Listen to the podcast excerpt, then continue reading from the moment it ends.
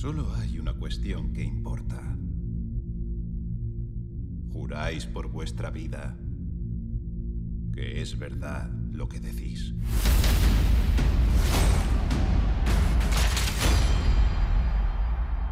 Mi padre me dijo que siempre me sonreiría la fortuna.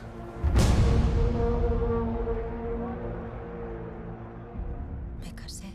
Bienvenidos sean a este optimista episodio del Flimcast. Vamos a hablar, cabros, de The Last Duel, el último duelo, película que ya no pueden ver porque la sacaron. Le fue como el pico, nadie la vio, nadie habló de la weá. Ridley Scott, Fox Searchlight, ¿qué pasó? Nadie se enteró. Ben Affleck, weón, nueva película de Batman. Yo por eso fui, fui a ver la nueva película de Batman. De Batman Rubio. De, eh, weón, qué actorazo, Azrael, qué. Azrael, era Jean qué- Paul Valley. qué galán, qué weón más pulento. ¿Quién era? Jean Paul Valley. Ese era el Batman Rubio. Mira, ah, sí, pues el, el Azrael. Sí, tenés razón. No, pero estaban, eh, por ahí vi que le comparaban su personaje con el con el rey zorro malo de Robin Hood, de la versión el, animada. El, el príncipe Juan. Ese. y dije, sí, está, está Sí, bastante sí, bueno. sí. El, el chileno Adam Driver también luciéndose. Kylo Ren. Matt Damon ya completamente transformado en residente de calle 13 con su peinado medieval. También Y- conocido como Matt Damon. También conocido como el soldado Ryan. Ah, ya. como el marciano, como el weón que cosechaba papas en Marte. Y miren, básicamente yo les voy a decir que esta es la película de Ridley Scott que más me ha gustado desde Doctor Malo. ¿Cómo estás? Bienvenido Muy a este programa. Agradecido por la humilde, invitación. Pero ¿cómo? ¿Cómo? en ¿Qué invitación? Si tú eres parte en, de la en familia. tan bella compañía. En estos tiempos Tan tan, bella. Estamos, estamos, ba- estamos bastante bellos, hay que en decir. estos tiempos tan feos. hemos Yo creo, prosperado. que, yo creo que en función de los tiempos, sí. No, yo creo que hemos prosperado. Creo que los, los 45 son los nuevos 20. Estamos tiquitaca. Sí, esto no, no, no lo hacemos por YouTube solo para no perjudicar a los demás congéneres. Porque Ahí, ahí. cerebro y facha, no, es injusto. Entonces así nosotros propagamos el rumor de que en verdad somos feos, somos horribles, somos incel, para que la gente no se sienta mal, pues, para que los, nuestros auditores no digan, no, puta la wea. Incel. Sí, porque en la película es lo incel, po. Incel de movie. The Movie. Eso es lo que vamos a ver hoy día. The Eso es lo que vamos a ver hoy Medieval día. Movie. Cristian Briones, tanto tiempo. Dejamos pasar mucho tiempo en esta, sí, en yo creo esta que vamos a tener que empezar a ponernos más regulares. Creo que la vendimos. eh, hacemos un llamado también a los señores auspiciadores, porque cuando hay auspiciadores, bueno, como reloj, así como reloj. Así que usted, quizás, si tiene un buen pasar, auspicia no solo para eso. Quizás mandamos saludos, quizás usted no tiene ni una empresa siquiera, Pero sí le va bien. pero le va bien, denos Pero- dinero, ¿Quiere- seremos quiere ser un más. mecenas? Sí, Igual, porque igual le podemos emitir factura y todo. el- vamos a seguir. con- Oye, qué pena este programa, weón, la gente como escucha siempre todos los, todos los programas llorándola, weón. Pero puede ser más penoso. Ustedes tienen hijos. Tú tienes mascotas. El círculo que rodea este podcast está al servicio de ser Pues sí. de estar a la altura de los influencers. De hecho, sí. De hecho, O mi sea, perrita está cambiando el tipo de loco, el alimento. confort este día, yo le voy a Oye, weón, yo, loco, yo, yo me vendo si llega alguien a regalarme arena de gato. La weá, estoy, weón, estoy- el otro día vi un video de, de- de un reel en Instagram de un gato cagando en un water, porque hay cachado así Sí, sí, sí. gatos entrenados para cagar en el water de los humanos, y encontré que era como mi sueño erótico, la weá. Eso suena horrible, pero lo vi y dije, weón, esto es una bendición. Claro, lo malo es que de repente vaya al baño y puta, está el gato. Está ocupado. Está ocupado. Claro, eh, buscar, buscar un departamento con dos baños, por favor. Claro, de ahí en adelante, departamento con Le dos prendí, la, le prendí la luz. Chucha, En perdón. realidad, con, en realidad con baño y medio está ahí. Un departamento con baño y medio, estamos. Claro. Porque el gato no se va a duchar, pues No. bueno. Entonces, Oye, espera. Yo, yo quiero denunciar un crimen que está teniendo lugar en este momento en mi cocina, porque un ser pequeño acaba de pelarse una silla y está aquí en la altura robando carbohidratos. Aprovechándose de que tú estás sentado. le- Aprovechando, claro, cachó que está al aire, cachó que no voy a interrumpir, pero no esperaba esto. No, pero- esperaba pero que la igual hay- hay apuntaran con el dedo. fue, se llevó la silla, hizo, hizo todo el... Está Vimos, como- vimos pasar una heist movie Está como, el, está como el Grinch cuando se roba toda la weá en la, en la Navidad. Oh. Ya, te pillé, oh, te pillé. Oye, también yo quiero partir este programa saludando al Pastor Salas. ¿Cómo estás, querido Pastor Salas? Muy bien, muchas gracias. Estoy muy feliz de estar en este programa nuevamente. Oye, yo acá también quiero aprovechar el- la, la sociedad Dojitia Editorial y anunciar que por fin, por fin, cabros, yo sé, me demoré mucho. Creo- la cagué con anunciar tan temprano el libro de Office porque todo el mundo está, ya, pues el libro, ya, pues, ya, ya". Pero noviembre, preventa. Así es. Tendrán Porque- su libro para fin de año, lo pueden regalar en Navidad, lo pueden regalar en Amigo Secreto, se lo puede regalar a usted mismo también. Disfrute. Y no, y, y va a haber muchas opciones. En realidad, si están escuchando este programa desde fuera de Chile, también. Yo tengo una Ah, pregunta. mira. ¿Cuál es Pregunta. tu nivel de satisfacción con tu trabajo? ¿Nivel Toby? ¿O nivel Michael Scott? Nivel Robert California, conchetumar. Ah, Eso y mucho más se encontrarán en el nuevo libro. ¿No entendió las referencias? Lea el libro Preventa Noviembre. I Love the Office. Hermes Antonio. Dojitia Editorial. Ya. Eh, oye, yo también acá quiero partir esta conversación haciendo una denuncia porque ya nosotros nos descargamos en este podcast. Pero, weón, a la gente re se le olvidó ir al cine. ¡Qué weá, loco! Mira, yo en The Last. Duel ¿Ya? habíamos... fue un- igual fue una función De, como de, de viernes día de sábado. semana, pero en la noche. ¿cachai? Como Ya. ahora las funciones están más tarde, entonces Ajá. empezaba como a las 9, una wea así. Habíamos 10 o 12 personas en esa sala. Igual una sala más o menos. Sí, Harta yo me sorprendí. Eh, pensé que iba a haber menos, pero 12 personas en una sala de las chicas, del Hoyt. La de Cinearte. Esa, De claro. hecho, yo la vi en sala Cinearte.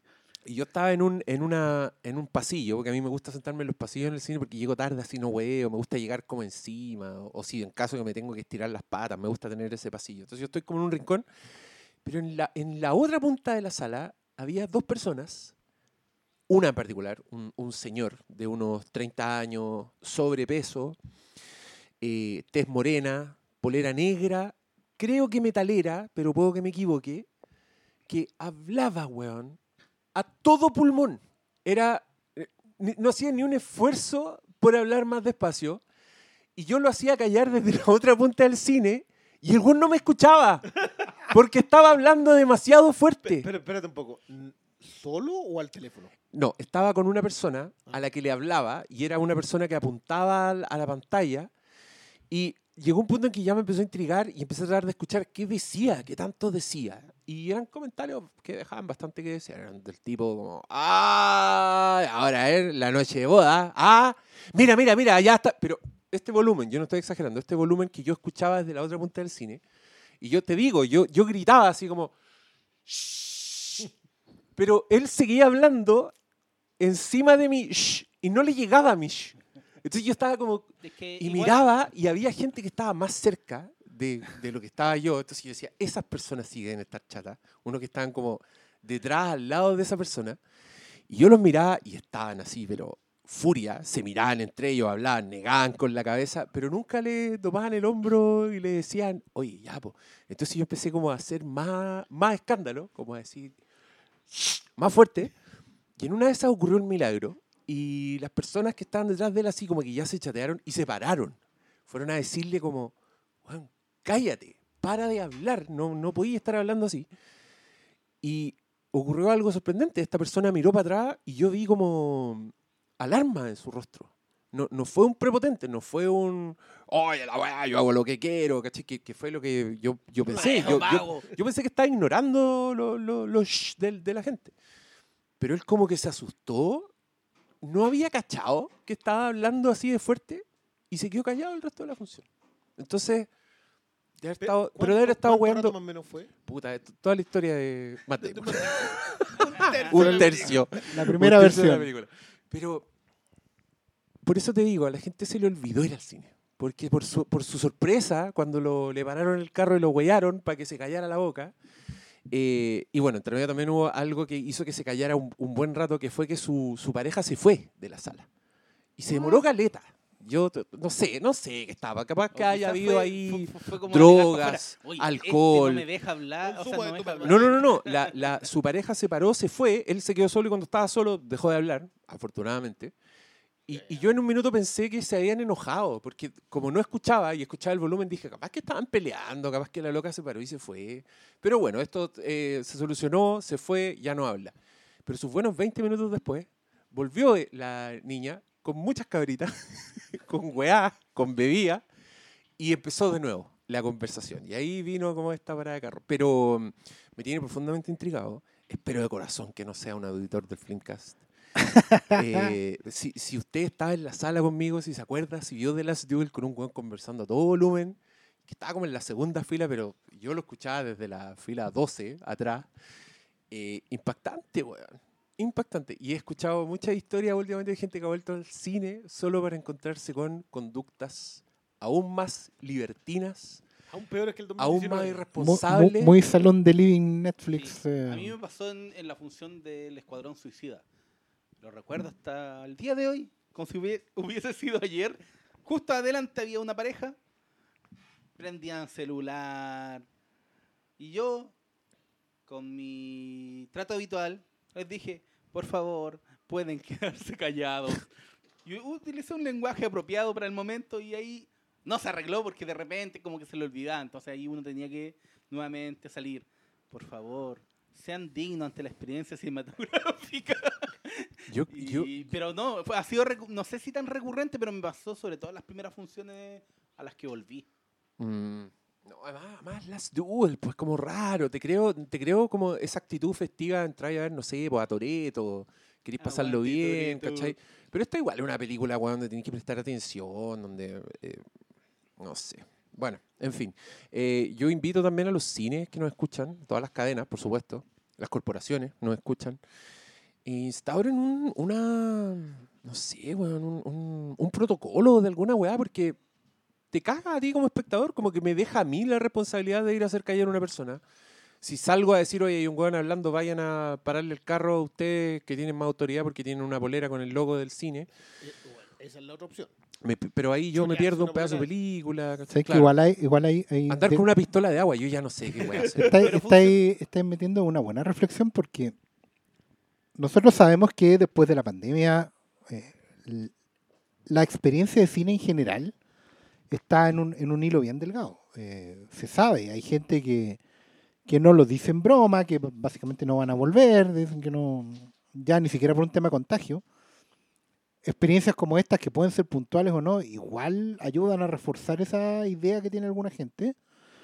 Em, pero también yo me he dado cuenta de, a mí, a mí no me ha pasado, no he tenido en, en las vueltas al cine en estos meses, no he tenido experiencias de ese tipo, pero sí me he dado cuenta de que igual el personal del cine hoy en día probablemente no es el que había antes, no es gente que, trabajaba todos los días ahí, ¿cachai? Lo digo porque a mí me pasó puntualmente que yo llegué a, una, a la función de The Last Duel, llegué como cinco minutos antes, se cumplió la hora y no partió ni un tráiler, pasaron unos 10 minutos más, y si no fuera porque una de las, de las cuatro personas que estaba adentro salió y fue a reclamar en el fondo, eh, no habría entrado nunca el gerente del cine a decirnos que lo disculpáramos, que la película partía en cinco minutos, y lo que no quiso decir es que básicamente se le había olvidado que había gente dentro de la sala y que quería ver la película. Esas cosas que, claro, son muy, muy especiales, yo creo que tienen harto que ver con que efectivamente el personal de carrera, por así decirlo, del cine, eh, ya no está. Probablemente está Dilo, gente que están está volviendo. aprovechando el IFE, todos los beneficios que el gobierno está dándole a la gente en problemas. Sí, lo todos todo los beneficios, Todos los todos beneficios. tanto. Entrada al cine gratis. Pero espera, y para terminar la idea, y, y que, que también me pasa que, claro, en las pantallas del cine, los, los avisos de, de servicio público, por así decirlo, igual son los mismos de hace dos o tres años. O sea, era como, estamos cambiando a nuestra nueva marca, y, ¿cachai? O Con- sea, está el- sigue saliendo el doble de Bruce Willis. Exacto, el doble de acción, Y ¿cachai? Oye, y pero ¿cachai? Y- pero espera, es que está Sí, dale, bien dale. y que, de que te digan que te pongáis la mascarilla, todo lo que te ok, ya todos lo tenemos más o menos claro. Pero vamos a tener que volver a educar a la gente. ¿Cachai? Como, y recuerda que lo mejor del experiencia del cine es comer callado, apagar el celular, Pero no patear el asiento clave, adelante. Pero ¿habrán estado es, que, es que esa weá, educados esa, esa, vez? esa weá creo que existe desde siempre, si desde el gatito Joe, weón. ¿Se acuerdan del gato Joe? ¡Hola, segurito! Prefiero, prefiero mucho el gato yo sobre segurito. Todas esas weas siempre te dicen, no apa- apaga el celular, no converse, pero la gente en esa parte ya estaba conversando, y ahí me da lo mismo, de todos conversamos en los comerciales, son una lata más encima. Pero sí, lo- los, del Cinépolis igual me da risa porque es como, cambiamos todo para que vuelvas. Y acá nos llegó como una versión así, muy cosmopolita de la wea, pero el comercial parece Sí, United Colors of Benetton, Sí. así hay como, Es que, ¿sabes hay qué? como Es una que india con ya, puntito viendo Yo no películas. lo quería nombrar, pero es que ese comercial a mí me tocó verlo en. No acá, digamos, no en Chile, en otro lado. Entonces. Echaba de menos eso. Me tocó verlo en Guadalajara, México. En, en la cuna de Cinépolis. Donde tenía todo el sentido del mundo, que en el cine había chimichurri, chimichanga. ¿Qué más te vendían? ¿Chimichanga? Eh, Burrito, todo, todo, taco. todos los alimentos que hay No- con no CH. cabrita, Todos los alimentos que están con CH estaban afuera del cine, al Qué lado del rico. ketchup no, y la había, mayo. no había Coca-Cola, Había- había, había un- tequila, Había un, margarita. charro, había un charro vendiendo churros. O sea, Nacho con queso, hermano. Nacho. Nacho. Nacho. Ah, qué lindo cualquier país que no sea Chile. Pero eso, claro, pre-pandemia, viajar, el mundo, Sí. Knives Pero- Out, me, me suena como a otra vida, po, pero bueno. Entonces, volver a ver el mismo video. El Diego tiene la experiencia porque en, en- en países del primer mundo, que antes tenían, No, que no incluía México. que no incluía México, pero está al norte de México, en Estados Unidos, hay una cadena de cines que es famosa, yo no he ido, Ah, porque... pero es que esa weá. porque como- weón. está- está ahí pegando donde no, pero funcionará un sistema así en, en Chile. onda, Ya, es que- Si usted no se comporta, lo vamos a echar. Vamos a conversar una cuestión que no hemos conversado nunca acá y que creo que es hora de ponerse neoliberal capitalista para esta weá. Spoilers. Spoiler, eso lo tiramos siempre. Uno paga una entrada para ir a ver una película tranquilo. Así es. Por alguna extraña razón, hemos llegado a validar que el cine no se responsabilice porque yo no pueda ver la película tranquilo. Y ahí está. Yo entro, me siento, tengo que estar yo haciendo callar a la gente, tengo que estar yo pidiendo que paguen los celulares. Nadie se responsabiliza por eso. No hay ningún chiquillo que pase ahí adelante con una linternita, oiga, baje su celular, apague. Nadie, nadie se responsabiliza por todo ese asunto. Claro, por alguna razón, las lucas que yo pagué en la entrada, cuando llego a pagar entrada, si sé que vamos mucho a las funciones de prensa y no pagamos la entrada y vayan a pelar, la verdad, lo mismo. cuando uno paga la entrada y, en- y- y se mete en la película, por- no, nada valida que yo pueda prender el celular y molestar a otro con la película. No hay nada en el contrato explícito en el momento de comprar la entrada, no hay nada que diga que yo pueda interrumpir la película a alguien más, porque hay experiencia colectiva. Pero los cines, las salas, no hacen ningún esfuerzo por perseverar esa experiencia. ¿Cuál es el esfuerzo que hace una cadena de cines para que yo tenga una buena experiencia dentro del cine?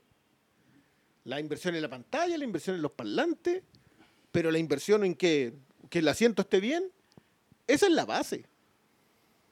Lo otro, cuidar la experiencia para que vuelvas a pasarla bien en el cine. Amigo, ¿sabe qué? Responsabilícese por la gente que usted le está vendiendo la entrada.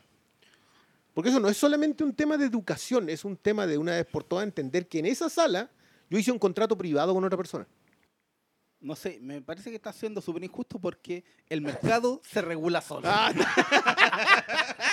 y como el Puta. mercado se regula solo, todo se debería arreglar. Mira, Tan fiel Pero- a su personaje, doctor. pero si tiene- Doctor Troll. si tienes al, al muchacho del gorrito sin hacer nada en la sala, puedes mandarlo adentro con una linternita y a cumplir la función de Pero acomodar. es que- Ah, es que, pues, weón, es que, chiquillos, si weón, ya tienen como sí, tres. Antes sí. tenían 10, ahora tienen 2. Hay dos. Y el, y el chiquillo, y el chiquillo se parece mucho al, a este personaje arquetipo de los Simpsons, al que es como el, el espinilludo que está en todas las weas. Como, ¿qué, ¿qué voy a ir a buscar un espinilludo para que vaya a callar al weón, loco?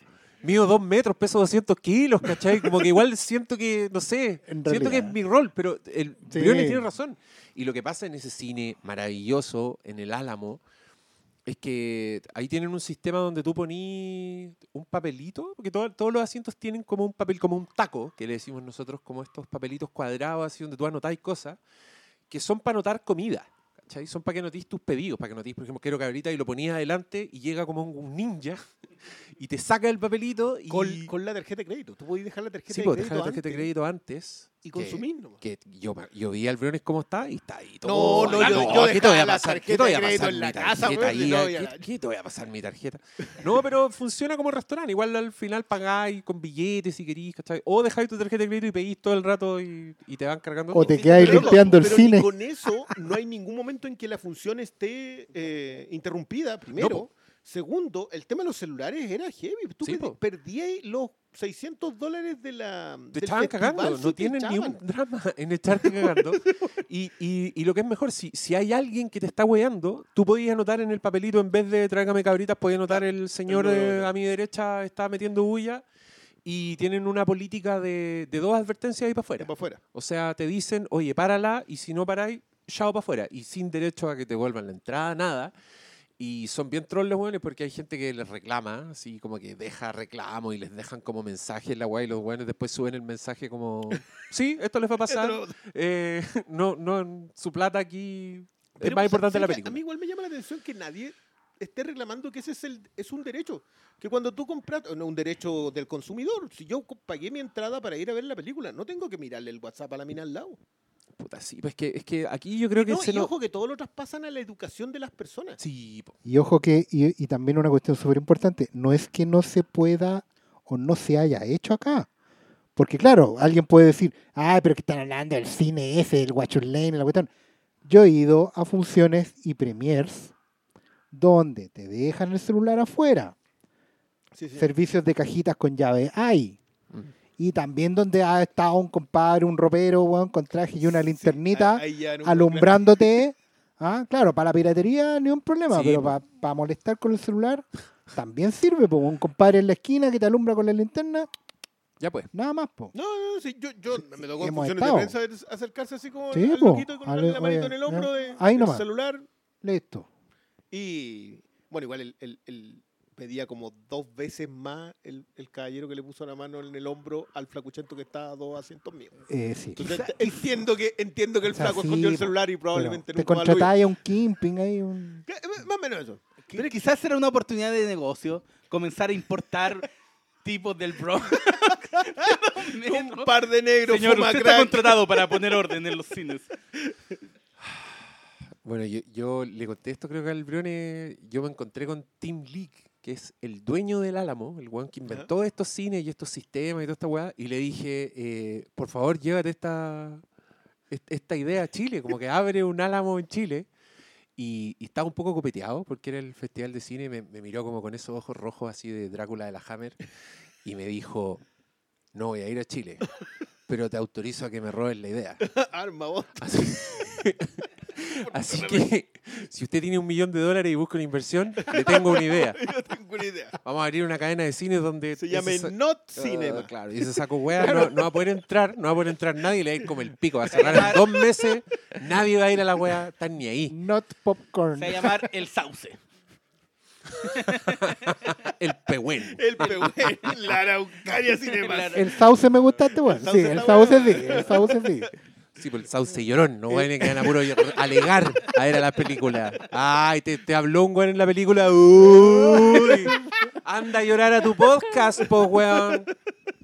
No, me Que es estoy, básicamente lo que hemos estado. me estoy troleando a mí mismo. Le estamos haciendo el kit a esta conversación, peliaguda. No, este es el charquicas de siempre, pues ustedes vienen por eso. Así que- esto, es para eliminar al, Sí, ya. Eh, ¿quién, viene llegando. quién quiere abrir? parte- es todo parte de. Todo está conectado, yo creo.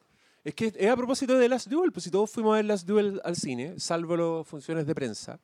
Eh, pero, puta, creo que vale la experiencia, ¿cachai? Vale. Si nosotros hablamos de experiencia cinematográfica, hablamos de visionados responsables.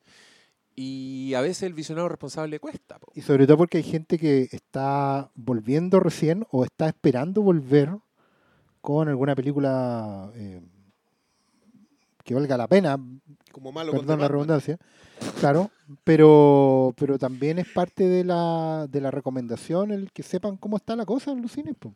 Si la gente pregunta, acuérdense cuando recién volvimos, eh, cómo eran los protocolos, si te piden el pase de movilidad, que eh, yo- el yo tema de los asientos, ¿El el cine está aforo. seguro pero no sé si la experiencia todavía esté bien garantizada. Yo el otro día me pasaba de que, que claro, yo a las salas que he ido, o sea, las funciones que he ido eh, con entrada, igual siento que la gente se porta mejor que antes. Pero mucha gente me ha contestado cuando yo lo he comentado de que no, que a ellos le han tocado muy malas experiencias en el mismo tono de antes. O sea, que hay gente prendiendo el celular, que hay otros conversando, como, como ya lo hablamos acá. Y a mí me extraña porque yo partía de la idea de que la gente que está volviendo al cine quiere ir a ver cine, po. Y como que parece que no. No, pues, hay mucha gente que después de un largo periodo de sequía, de experiencia, quiere ir al cine a uh, matar el rato Si anda con sequía de experiencia, igual las 10 lucas al cine la puede destinar a otra cosa. Pero Ir a pues, comer, por ejemplo. A mí igual me, a mí me ha sorprendido mucho que en mis redes sociales mucha gente me preguntó si valía realmente la pena ir a ver Dune al cine, porque todavía no se atrevían a ir al cine. Y, y claro, a mí, a mí me cuesta eso porque yo, aquí ya, pero no, no ofender a nadie con esto, pero estoy tan chato del, del COVID y de la mascarilla y toda la weá, que, y como ya me dio la weá, como que no me, me importa toda una raja. Te dio y más encima tenéis las tres, las tres dosis. Me dio, tengo dos dosis porque me vacuné tarde, todavía no me toca la Ah. tercera, pero Ah, tengo las dos dosis Y te eh, y, y mi anticuerpo se supone, y me dio, entonces sí, tampoco ando escupiendo en la calle ni pasándole la lengua a los fierros, sigo usando mi mascarilla en lugares públicos y toda la weá, pero no me estoy privando de nada, porque viví más de un año con miedo y no sirvió de nada. Y te enfermaste Y me igual. enfermé igual, encerrado en mi casa.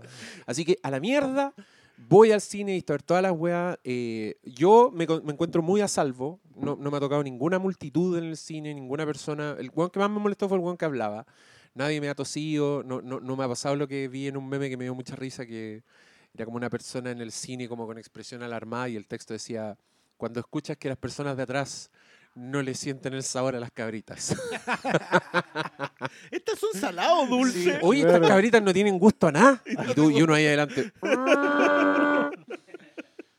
Sí. Yo, debo, yo debo reconocer que igual, eh, como puedo de repente decir, voy a ver una película, es parte de la pega, voy como horarios temprano y no he Sí. tenido, eso- no he tenido esos problemas. No, aún no me he arriesgado a ir, eh, onda, domingo, 5 de la tarde. O sábado en la porque- noche, Sí, claro. pues, en, en mi casa no quieren ir, entonces me dijo, ah, con suerte dije, ya, pero para Matrix vamos. Me dijo, ya, quizás para Matrix, porque para Doom no quiso, no me quisieron acompañar ni nada. Mira. Dijo, Mira. no, ya sí están, pues entonces. nos- y ahí obviamente sería fin de semana en la tarde para ir en una salida, pero como he ido en las mañanas, bueno, ahora las, la- las mañanas de a las Pero, 2 de la tarde, sí, a la po, 1. Sí, pues, las primeras Pero- funciones. Bueno, esas son tus mañanas, pues si ya nos dijiste que tú partís 12, partís a las tarde. 10 el- tranquilamente. ¿Viste? Pero sabéis que en, en lo puntual, por lo menos en mi caso, yo me he dado cuenta que el cine probablemente es una de las experiencias colectivas más seguras que hay en este momento, Sí. porque debe ser el único lugar en que yo he visto que te escanean el pase de movilidad. Sí. Ah, el- bueno, el cine probablemente entrar, puede intervenir, que hay, hay un tipo y, en- y hay un tipo en la puerta del cine, Sí. no en la puerta de la sala. ¿Cachai? Entonces, si tú básicamente no estáis vacunado, no entráis al complejo, al, al cine completo. Ahora, yo sé que obviamente la mayoría de los cines están dentro de malls, donde no te están pidiendo el pase y el mall puede ser un foco de contagio. Entiendo a la gente que le susto eso. Pero al menos sepan que en la- los complejos de cine están pidiendo el, el pase de movilidad y lo están escaneando. Sí, a lo que. Mira, Y- a mí y lo la otro- mayor diferencia es solo que en una cadena que no vamos a nombrar porque no. No ha pagado el auspicio, a nadie. Como que ahí sí hay como esas separaciones de, de asientos y en otra eh, no lo hay. ¿Cachai? Que es como la gran diferencia, pero en todas piden el pase de movilidad. Sí, igual dentro de todo, a mí igual me tocó una, una vez que eh, había un loco que claramente no estaba sentado en el asiento que compró, eh, porque estaba a menos de dos del que yo había comprado. Porque está en el tuyo. No, no, no, estaba en el mío, digamos. No hemos llegado todavía a eso, pero por lo menos estaba, reconoció, dijo, mmm, es Oscar Sala. claro, estaba yo, no sé, pues yo compré el 10 y el amigo estaba sentado en el 12 y eso no podía ser, ¿cachai? Por lo que había visto en la... Por lo tanto me fui dos filas más atrás. Pero en general el tema de los aforos se está respetando, hay distancia en el ¿Y cine y toda la cuestión. Que tienen hijos. ¿Han llevado niños a...? De hecho, yo volví con los niños al cine. Ya, pero la función, como se supone que las películas eh, infantiles siempre están como más colapsadas, que hay más... Han estado más llenas, más... Es que igual cuando fuimos fue el. Fue una película que nadie vio. Fue, no, fue Space Jam. Entonces, en la primera vuelta, básicamente éramos nosotros en el cine. Habíamos cuatro, no, no había más gente. Sí, este fin de semana que, que fue un comentario. Yo, yo no sé si salirnos un poco de, de porque eh, eh, esto probablemente debería ser en la segunda tanda de. Pero fueron 50.000 personas solamente a ver Duna al fin de semana. Sí, a mí me ¿Qué tocó es? fila en el IMAX un viernes en la noche. Que es caleta de Es gente. mucho. Es Yo por ahí mucha leí, gente. leí a No, no vamos a decir a quién, pero deberíamos pegarle. que dijo que era que era poquísimo. No, loco, para loco. los números que están saliendo para No, pero, pero yo me acuerdo de un es buen fin de semana. Marvel eran 150.000 personas. Y prepandemia. Y pues. prepandemia. 50.000 personas sigue siendo un estadio de fútbol. Sí. Lleno. Y, y un poquito Sí. más. y un poquito más. Ahí no, quedarían fuera porque ahora el estadio no Ahora- pasa claro, los pero- 45. Ahora no, pero el Nacional nuevo, El Nacional- digamos, el Nacional 50.000 nuevo son- personas. y, un- y claro, y un poquito más, pues son 47, creo, son 46. Pero sí.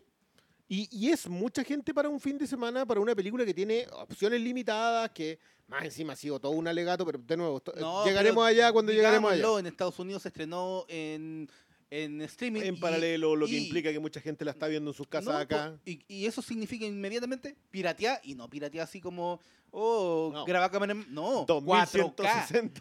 4K, loco. Sin entonces- subtítulo coreano incrustado. No, y, y como existen comunidades y con los subtítulos a, la- a la- a A las- los 20 claro, minutos. ¿no? Y, y sacados desde la versión original. o sea, entonces trae los subtítulos sí. listos. Entonces, sí. ¿cachai?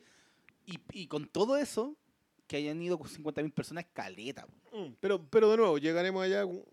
Quememos ese puente cuando lleguemos ahí. No, pero en el fondo la gente igual quiere volver al cine y, en, y entre todo la experiencia creo que está siendo positiva. ¿Cachai? Sí. ¿Va, va, va a cambiar la experiencia como era antes? Sí. Yo siento que igual hay películas que no van a volver a la sala, pero... O va a costar que vuelvan. o va a costar mucho, pero, pero dentro de todo, digámoslo, ah, este, igual estaba el temor de que el cine desapareciera en algún momento. Sí. O sea, Estaba, de sí. verdad, yo, yo no sé realmente. Hoy en día, o sea, son buenos números, pero no sabemos cuántos números tienen que hacer las salas de cine en general para no empezar a cerrar eh, a fin de año. ¿Cachai? Yo, yo creo que, a ver, hay una conversación que es sobre las salas y hay otra conversación que es sobre las distribuidoras y hay otra conversación que es sobre el tipo de película que la distribuidora estrena en salas. Yo creo que El último duelo es un, es un muy buen título para hablar de que cuando nosotros, creo que fue por allá por Green... Ah, Green cuando hablamos de Cazafantasmas y de Green Room, Green Room. hablamos a propósito del fenómeno de la extinción de la película de clase media. Creo que el último duelo, como igual, es- de, igual de haber costado 100 millones. 100 millones, claro, pero que, pero que fíjate la cuál es la película clase media hoy día. Es una película entre 50 y 100 millones. Que no es clase media bajo absolutamente ningún estándar. po. No, pues antes eran 20 Ahora millones. en porque, 20 millones. porque Ah, la, pero la- no son 50 y 100. la- no, las de abajo porque eran dos palitos. Y Cinco palos el tope de Blumhouse hasta hace tres años. Con lo, lo elevó con Halloween, listo. Pero esas entre 50 y 100 millones que requerían la intervención de grandes estudios, en este caso en específico, El último duelo es una película Disney, porque es Searchlight, ya no Fox, Searchlight, Searchlight. Y es una, de hecho no estoy seguro, puede que sea 20, o sea, Es 20 Eh, Century 20th Fox, Century, pero Searchlight. Searchlight. sí. No, eh, pero igual es de las que quedaban de. Sí, estaba, estaban estaba vendida de antes. estaban- pero, pero es una película que Disney mató. Sí, la tiró. ¿Sabéis qué? Tomen. Esta te va en el paquete. eh, por con Black contrato, tiene, por contrato tiene que estar en y pantalla dos Black semanas. Widow, Shang-Chi y Eternals. Y ahí, y toma, te regalo Último Duelo. Y se murió. No la promocionaron para nada. Nada. Lamentablemente, lo peor es que el, ni el mismo Ridley Scott, porque Ridley Scott está pensando en la siguiente tanda de los Oscars, que es con la casa Gucci. Entonces, Y lo que es eh, eh, lamentable considerando los resultados de El último duelo. El- con- considerando el resultado cinematográfico del último duelo, a mí, bueno, sin ver la casa Gucci, yo no sé por qué, obviamente entiendo de que le tiene más fe porque entiende que es un tipo de película que va a funcionar mejor. Es más En la temporada de marketeable porque tiene, tiene a Lady Gaga, yo Y, creo. y- y- Porque hay, Y un, yo- no, yo- un hueón disfrazado de... No, y, y creo que Va, volvemos a- probablemente sea más de él que el último duelo. Que es una conversa igual tenemos que tener. Que, que sí, es, es buen punto también para ir para allá porque yo creo que... El, ¿Hay alguna que sea de él? Ua. ¡Oh! No, no, no, no, Tiró, tiró una bomba de humo y desapareció. Sí, se fue, así, se- Sí, tipo. y yo voy, ¡Pam! voy al baño, permiso. Hizo la gran Nightcrawler y Puta que lindo el sonido de Nightcrawler, weón, en X-Men 2. bump. Me encanta. Sí, El buenísimo. Eh, Presentado en una de las grandes secuencias del cine superhéroe qué de la historia. secuencia. Ya hablaremos alguna vez de las películas. Tenemos que esperar un aniversario. Si ya hicimos X-Men y ahora creo que este, este año debería No. tocarnos la X-Men. El No, 2022. no falta tanto. ¿no? No, Ya el no le- fue el 22 ya- 2002. Eh, pero, pero me pasó, o sea, sin entrar con- derechamente en el último de lo que me pasó eso. Creo que la salí del cine, eh, salí con la- el gusto de haber visto una buena película que creo que da para mucha conversa más allá de su calidad. O sea, creo que es una película en un nivel y creo que la conversación todavía es más entretenida que, lo que, el, que, la- que el nivel de la película. Pero desapareció. Onda hablamos de ella, no sé, nosotros la vimos un martes. Hablamos el fin de semana, dos o tres pelagatos en, eh, en alguna red social. Y el jueves siguiente ya no existía el último duelo. No, o sea, No aguantó dos semanas la Sí. conversa. o sea, la, pero es que, igual en tiempo en donde la, la conversa está volcada en los universos cinematográficos. Pero En la medio no, hemos estado en eso, po. ¿ah? No hemos estado en estos momentos. De Venom, o sea, sí, perdón, del último duelo se habló poco. De Venom no se habló nada, po. Sí, pero es porque. Venom la estrenaron un día lunes, fue la premiere, el día jueves se estrenó en los cines y nunca más se supo, duró cuatro días. O sea, se habló más de la escena post porque obviamente. Y eso. Y- y- pero No, pero ¿sabes yo qué? creo que Yo creo tiempos que Darle más valor a la, a la conversación que se le da en redes sociales. Tenéis razón en eso de la conversa, pero creo que ya ni siquiera es tema de los universos cinematográficos. Es que una cuestión que tenía el streaming, que es que la conversa dura el fin de semana, ya se trasladó a la sala. Depende del streaming. No, no, es que, es que por lo mismo, depende del streaming, porque en realidad también hay streaming que no generan ninguna conversación. Y otros que la mantienen a, a punta de, de- de trujar el, la toalla. De- Pero- de decirte que el algoritmo claro, está funcionando. Pero creo que la. Pero básicamente la conversa sobre algo hoy día se limita al fin de semana. Es que ¿sabes qué? también como que. Que La paréntesis es una gran va razón para que vayan al cine. Es- No posterguen la ida al cine. Pero es que va como muy ligada también a qué tan. A, a qué tan gimmick puede ser algo. Pasa con, pasó con el juego del calamar, que, De- defina gimmick para los. que es los como. Eh, ¿Cómo lo puedo definir? Es como la, im- la impronta de, de una El fachada. ¿cachai? gancho, el gancho. ¿Cachai? Es como Es algo- algún detalle que te da, da la conversación para lo viralizable, ¿cachai? Que ahora la conversación está muy ligada a ese término. ¿Por qué? Porque la conversación ya no está reducida, no sé, pues, en, en un foro de discusión porque están todos muertos, no están los blogs, no están... No, sí, está sí, en están las sociales. redes dentro Y las de- de redes sociales está asociado al concepto de viralización. Y, y, la, Ya, pero- y pero- las redes sociales está con el Pero, hueveo. pero vamos al, al juego del calamar. Entonces- ¿Se habló del juego del calamar o se habló de que la gente estaba viendo el juego del calamar? Claro, po. Hubo, Por- poca por- hubo menos yo, conversación yo de... todavía no leo una sola conversación sobre el juego del calamar. He visto tres tipos de conversación. Hoy no estoy viendo esta serie que todo el mundo ve. Hoy estoy viendo esta serie que todo el mundo ve. Y después de eso, ay, se creen especiales por estar viendo. Bueno, eso es toda la conversación. Nadie me habló del juego del calamar. Ah, yo he Ah, visto yo creo- una, una muy chistosa. Gente reaccionando a los niños que han visto el juego del Ah, calamar. uy, lo- lo ¿Hay de los españoles. Es que es impresionante, pero el, ya yéndonos a cualquier parte, el, el juego del calamar como que pregnó hacia la cultura popular de una forma que a mí me tiene muy sorprendido. Porque ponte tú, eh, mi hija conoce el juego del calamar.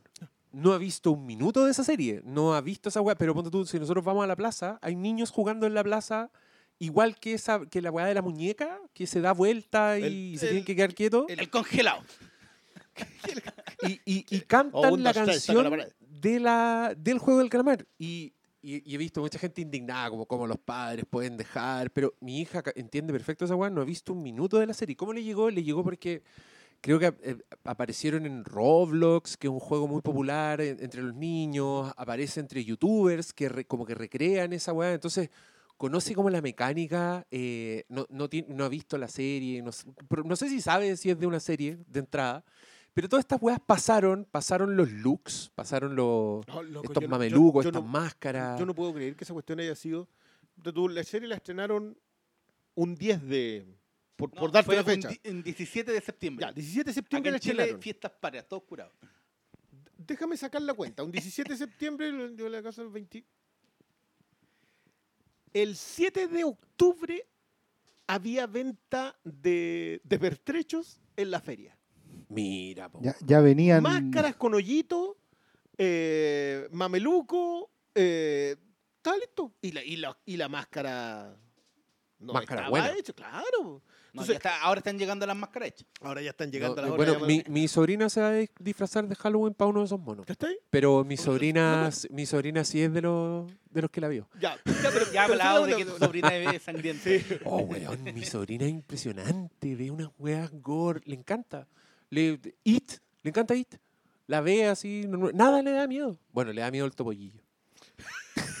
Pero It no le da miedo. ¿Ha visto No, Yuon? loco, yo, yo fui a un ¿Ha visto Yuon cumpleaños, 2? niños de 8 años, había uno que fue disfrazado eh, de Pennywise. Y que aparte de la pintura en la cara, colocaban los ojos blancos. Ah, Y yo, loco, di un paso atrás. Porque de verdad me dio julepe culiao. Epa.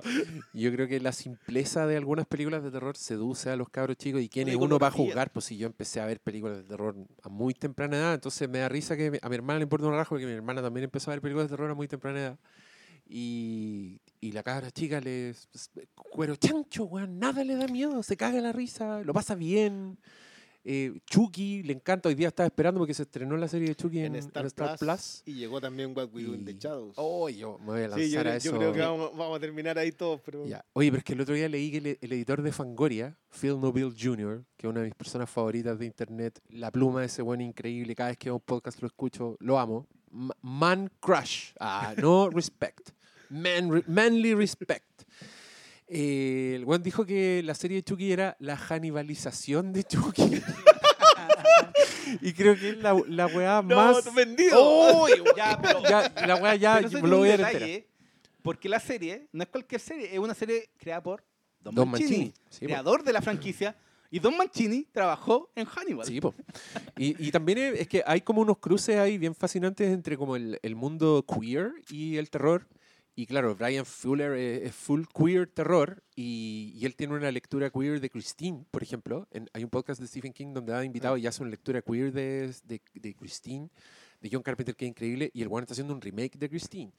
Y Fuller. Hannibal, sí, y Hannibal es una weá así, pero increíblemente queer. Yo Y también me- pasa lo mismo con, con Chucky, Don Mancini.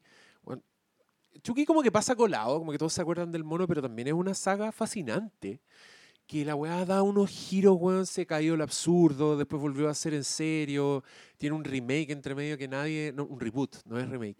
¿Quién Que, era que- que nadie pescó mucho, como que todos, a todos les gusta Chucky, Brad Dourif haciendo la voz de Chucky, Charles Lee Ray, la otra weá era como un como un, un- dispositivo que se echaba a Sí, perder. es que... Pero el no era mala, no era mala. No, a mí me gustó, Sí, era divertida. eh, pero igual era, era raro el paso de- del demonio a. O Es que sea, no sé decimos, siquiera, ese- ni siquiera sé si demonio Era un, era un glitch.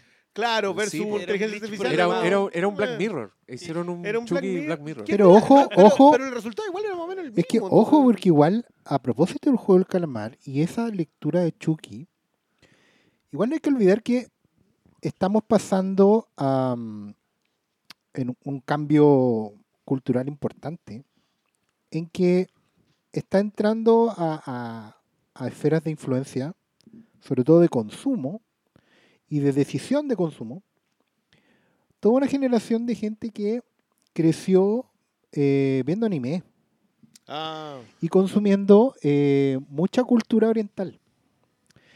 Entonces hay gente que de entrada, por ejemplo, el juego del calamar le parece fascinante porque es, no solo porque sea coreana, sino que porque esencialmente tiene la lógica de un anime. De, el, el anime tiene una lógica bien particular. Y esto es una cuestión que no hemos conversado, digo, porque entre la talla y todo, eh, que la gente dice, ah, que el Diego no le gusta el anime, que el Diego no le gusta el anime. Es súper lógico que a ti no te guste el anime. Porque el anime en general tiene unas leyes internas que son bien distintas a la de la ficción contemporánea occidental. digamos. En el anime hay cosas que se dan por supuesto, hay cuestiones que se profundizan más en contraposición, hay ritmos narrativos y hay jerarquías narrativas que son diferentes. Y en general un anime se reconoce por eso. El anime podría ser animación, y de hecho hay ejemplos de animación hecha en Oriente para Occidente, Castlevania, por ejemplo. Avatar. pero que no es anime, Avatar, por ejemplo, porque no son anime, porque no responden a la lógica narrativa interna, no, Los códigos. los códigos, y, y que corresponden a una, a una forma de plantear la ficción. Y el juego del calamar entra ahí. El juego del calamar, por eso también es, es muy fácilmente resumible por eh, youtubers y cosas así, porque tiene otro ritmo, ¿cachai? Y porque la tiene- mayoría de ellos también ya están relacionados a los códigos. Sí, Desmenuzar códigos y de están- construir están- algo oriental, eh, que, que es, la, conversa a propósito de Parásito, que a mí me daba mucha risa, así como la explosión de la llegada del, del material oriental a Chile. Loco, nosotros consumimos material oriental como si nada. Así lo, mucho Es rato. como arroz. ¿Cuál es la novedad? Ni siquiera coreano, ni siquiera pues, coreano. no. Pero ¿sabes qué? A mí, y, y en esto no quiero... Nos fuimos por cualquier pero, Pero, no, pero era, era porque la conversación, ¿no? Al final era que la conversación actualmente está tan marcado por, Por el- que la por el gente meme, asume la weón. viralización. Sí. Que da lo Sí, mismo es que- si no, es se, que no hay ahí- conversación sobre Ahí algo. A mí justo a como que no propósito me- del meme, no me yo creo que influye. tiene que ver lo que nos, lo que me pasa a mí como generación, yo igual soy contemporáneo con, tuyo con, la, con, con el consumo de anime, que yo creo que el anime es su propio, es su propia Italia. Yo siempre digo que los géneros van a morir en Italia. El anime tiene este rollo de que el anime muere en, en su propia sobreproducción muy rápido Sí, claro. y ha tenido el- unos espirales de calidad con los años. O sea, han vuelto a surgir grandes animadores que han vuelto a hacer series que se han salido, que manteniendo los códigos se han salido de los temas. ¿Cuántas series de deporte hay? Tuvimos los supercampeones, tenemos la andanga, hay una un boxeador, hay otro un tenista, hay otro un bol- de voleibol, hay de todo. Claro. Le estáis hablando a la cerveza, malo, weón. ¡Maravilloso! ¡Ay, no tener YouTube de esta wea! hay de todo, hay de voleibol, hay de tenis, hay de todo.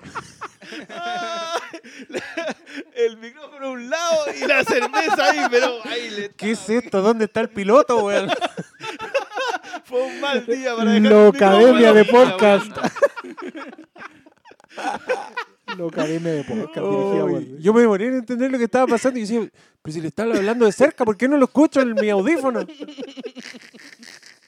Ah, esas son las cosas que tiene que pasar el, el- el hombre que se dedica a nivelar los, los volúmenes, todas esas cosas acá. Hoy día tuve que corregir a alguien para que no le hablara la botella de cerveza. Ah, Bueno, me, me perdí, pero sí, mucho, mucho deportes. sí, mucho, hay mucho deporte. eh, han cambiado los. No, yo no sé si han cambiado los ritmos todavía. Yo estoy viendo una serie que dan en, en Netflix que se llama Yakuza Dueño de Casa.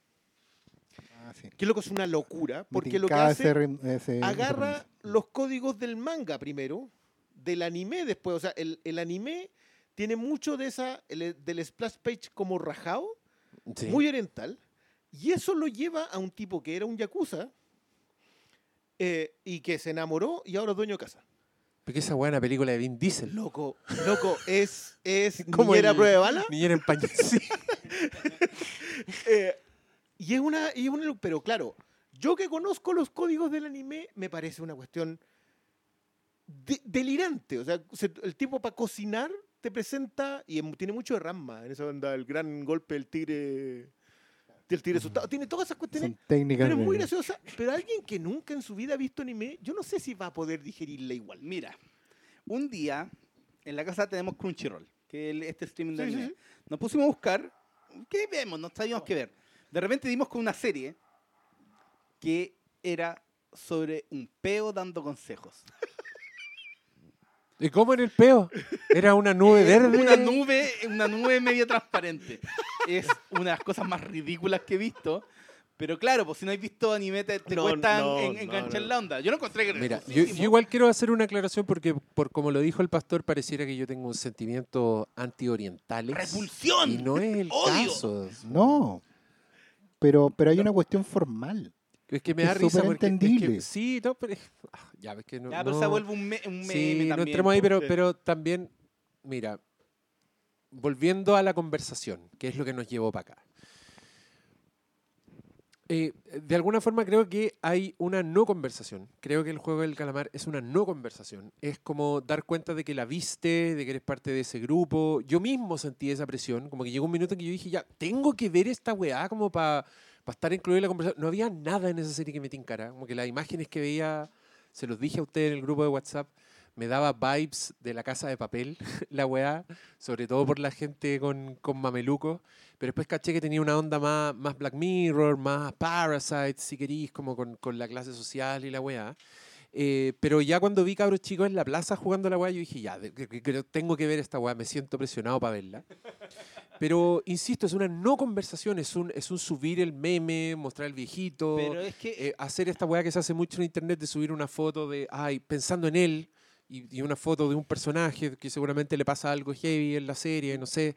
eh, Pero ¿no o- será que también en, cuando algo se vuelve tan eh, popular, nunca hay una conversación más allá de, de la iconografía, de los momentos que son como llamativos, como que no existe conversación. Entonces cuando el, el Cristian habló de que nadie habló de ella, y como que de repente yo siento como que al Cristian le molesta que la gente no hable, yo tampoco espero que haya una conversación general, porque nunca hay profundidad para hablar en, Y mi- sobre y- todo en y sociales. y mis bad takes, güey. Es que creo que ni siquiera hay, hay, hay veredicto mucho. Como que No, yo po. vi, ponte tú, que, ¡ay, qué malo el final! Me cargó el final, pésimo el final. Pero, No hay puta, por no qué, está, po. no está- claro, no, no está. Porque qué, a eso me refiero con que es una no conversación, ¿cachai? Como que es, es, es hablar, es hablar de la estética, es hablar de, de- de un personaje, de una wea así. Y yo creo que cosas como The Last Duel no sirven para esa wea.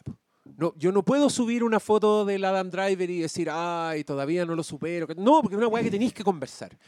Y esa weá, eh, para, para más mal que bien, en mi opinión, es como se desarrolla un poco, el, como, cómo se consume un poco narrativa hoy día, narrativa audiovisual, ¿cachai? Entonces, una película que no cae dentro de esas weas, se, se, se- se escurre por los bordes y, y- y desaparece, se, pierde. Oh, ¿Sabes que yo hice un comentario que dije que creo que Last Duel es una muy buena película para hablar del texto, subtexto e intertexto en, en una película? Particularmente porque yo creo que esto es una película que no tiene subtexto. O sea, si lo hay, es una lectura, mm, una lectura como, no sé, 10, 15 o 20 años después que tuvo Blade Runner. O sea, no, son- no es una lectura encima. O sea, si hay un subtexto, yo por lo menos no lo sé. No es que Ridley Scott sea un hombre muy amigo de los subtextos. No, El- menos, menos en esta película. Bueno, menos en esta película. o sea que- pero sí tiene mucho de la conversación del intertexto, que es cómo estamos nosotros en el mundo hoy día, lo que hemos consumido, lo que sabemos, parados frente a esa película, y lo empezamos a relacionar con cosas que nosotros sabemos. ¿Qué es el, es el inter? ¿Cómo se relaciona con el resto de las obras de arte? Y que algo que nos ¿Cómo pasó, yo vi la película con, con Cristian en la, en la función de prensa y de repente había momentos en donde hablan de cosas de los años 1300, pero que son muy contemporáneas de la hora. y que son súper evidentes. en entonces ese de repente sentido. era como, nosotros como que teníamos una risa y nos miramos y era como, ya, sabemos Obvio. de, obvio de qué están qué hablando. haciendo. Cuando hablan sobre todo del rol de la iglesia, de los abusos que hay, era como, ya, ¿cachai? Como, pero, Pero eso, es, inter- al tema, pero eso nunca- es intertextual, po, eso no es pero- textual, no, ¿cachai? po, pero yo nunca esperaría que la, en la que la conversación general se enfocara en eso, porque uno, no hay espacios masivos de conversación en nada. Y, es que es el, ese, ese es Entonces, yo creo que hay en el clavo, porque pero- en realidad hay espacios de conversación masiva sobre algo hoy, sobre alguna nada, obra po. hoy. Al final es como, yo lo que intento hacer es... Porque este, este es nicho, nosotros lo Sí, sabemos, pero nosotros hablamos con es gente que tú interesada de dar la conversación porque de repente decir, quedarse como... Me, me surgió que vi un, un, un tweet por ahí que hablaba de que, volviendo al- a lo del calamar, que era una serie distópica, y decía, ya, pero técnicamente no es distópico, ¿cachai? Y era como, hay, hay mucha como... eh, eh, como Sí, hay- hay confusión de discurso prehecho sí, sí. discurso prehecho en donde la gente empieza a, a tocar las mismas teclas porque tampoco no hay espacio para la conversación y cuando hay y cuando alguien trata de conversar tampoco se usan las herramientas adecuadas, ¿cachai? Entonces, por ese lado, cuando... Es que igual no, con- convengamos en una cosa, en general este tipo de conversación no es exactamente amena. O sea, im- implica un, un pelito de esfuerzo y puta, y uno anda ocupado, está cansado y no quiere. en realidad, como que, está- como que no, sabéis que no me Yo interesa. llegar a la noche a ver... Claro, y, y- y de ahí se El entiende muro. también eh, el muro. No sé, iba a decir Morandé con compañía, pero me acordé que ya, no está, está. ya no está. Pero, y yo puedo entenderlo, pero el problema es que justo, justo esta película que fue a ver la gente al cine, la gente que la fue a ver al cine es porque quería ver la nueva película de Ridley Scott. O sea, es gente dedicada. Y la gente que quería ver la nueva película de Batman. Y la gente... Y la No, gente que no quería nos ver- olvidemos. No, yo, sí, a mí me pasa con la otra que vamos Pero a ustedes comentar después. subestiman No, también. no, no, no, para. Que yo creo que hoy día el cine está en un momento bien particular en que hay estamentos de consumidor muy distintos, yendo a ver las mismas películas. O sea, ya, vale. Dejemos aparte las MCU y sus similares, porque esas llevan a un solo tipo de gente. Pero Duna lleva a la- al fandom de, de Timothée, que no es el fandom de Frank Herbert, que no es el fandom de Villeneuve. Son tres grupos distintos de gente que van a llegar a ver la misma película y no sé si van a salir recomendándola por las mismas razones o si la van a salir recomendando. El último duelo, ya perfecto, fueron, fue el fandom de Adam Driver. No sé si habrá fandom de Killing Eve, sé que hay fandom de Damon y. Affleck y, Ah. y sé que hay fandom de Ridley Scott. A Sí, nadie le también- importa tam- Nicole Holofcener acá, pero- tam- también recordemos que es el es es un guion de Matt Damon y Ben Affleck. y, El y- primero desde que se ganaron el Oscar. Claro, el guion, claro, malo. originalmente la historia es de ellos y eh, agregaron a la Nicole Holofcener a posterior para el persona, para la verdad, digamos. Para el último cacha, acto. todavía ni siquiera entramos a- Sí, a, de qué que- se trata película. expliquemos, pues, expliquemos Sí, de qué se pues, trata. Expliquemos al tiro de qué se trata para que entiendan de lo que estamos hablando. The Last Duel es una película que supuestamente está basada en el hecho real de el último duelo, el último juicio por duelo, se dice. Juicio por combate Oh, sería juicio bonito judicial. para... El último juicio por combate registrado eh, donde Matt Damon se enfrenta a su ex amigo, su ex compañero de batalla, una vez que la esposa de Matt Damon acusa al ex amigo de violación.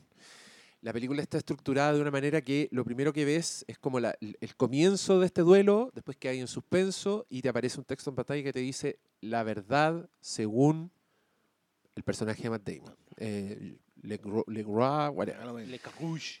veís como toda una, una presentación de personaje, una situación, entendí, bla, bla, bla. Después llegáis a un segundo segmento donde dice la verdad según, pum, el Adam Driver, que es como el, el violador en este caso.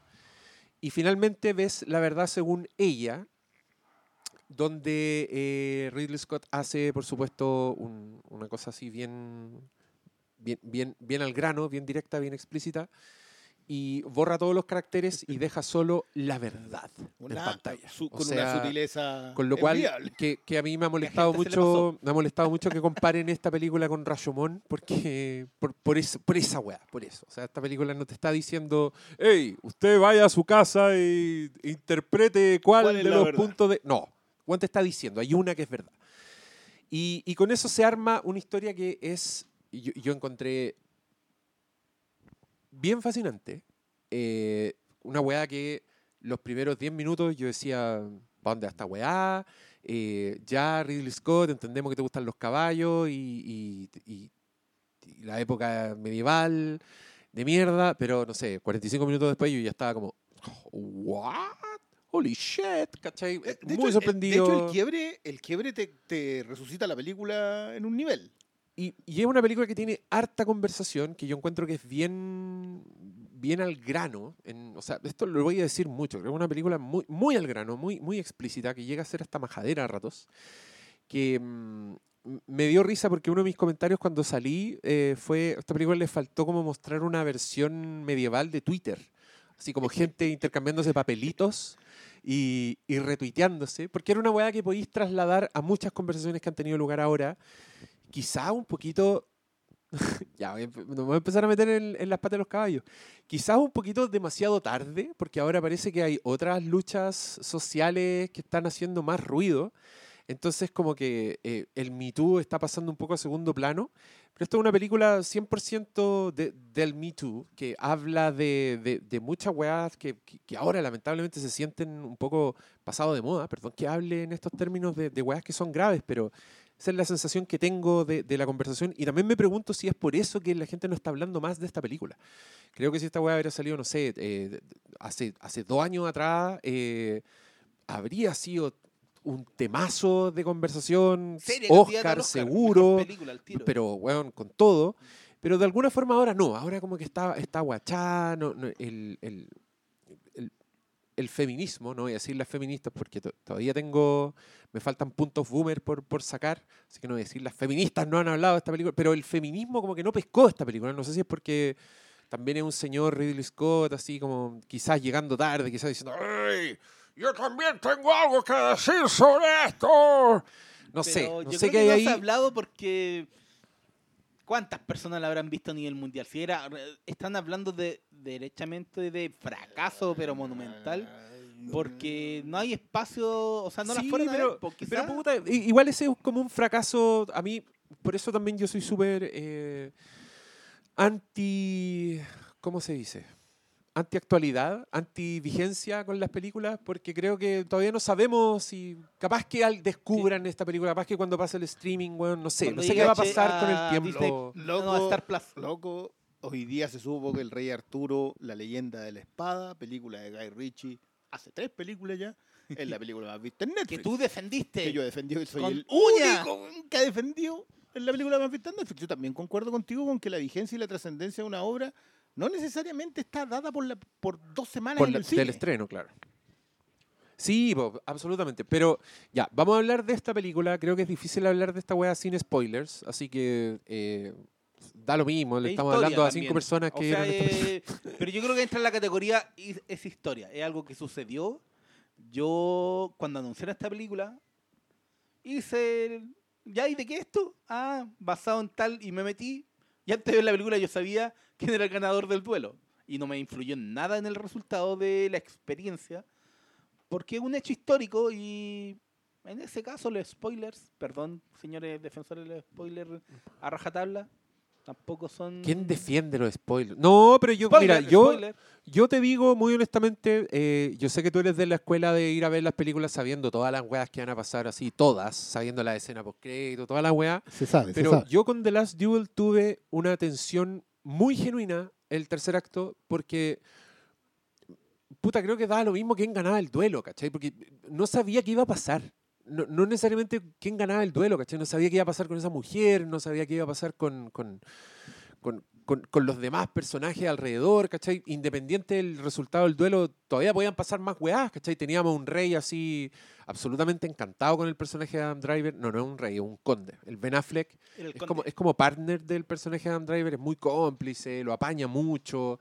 Entonces, yo tenía esa tensión de que, bueno, esta película se puede ir para cualquier parte que a esta altura, siendo el espectador vetusto que soy, se agradece. Ah, que yo veo películas donde no sepa dónde va la weá, ya, ya tengo como una capita extra de, de placer. Y eso, y eso me pasó con esta película que me mantuvo muy intrigado. Creo que es una película de primer nivel, como no podemos...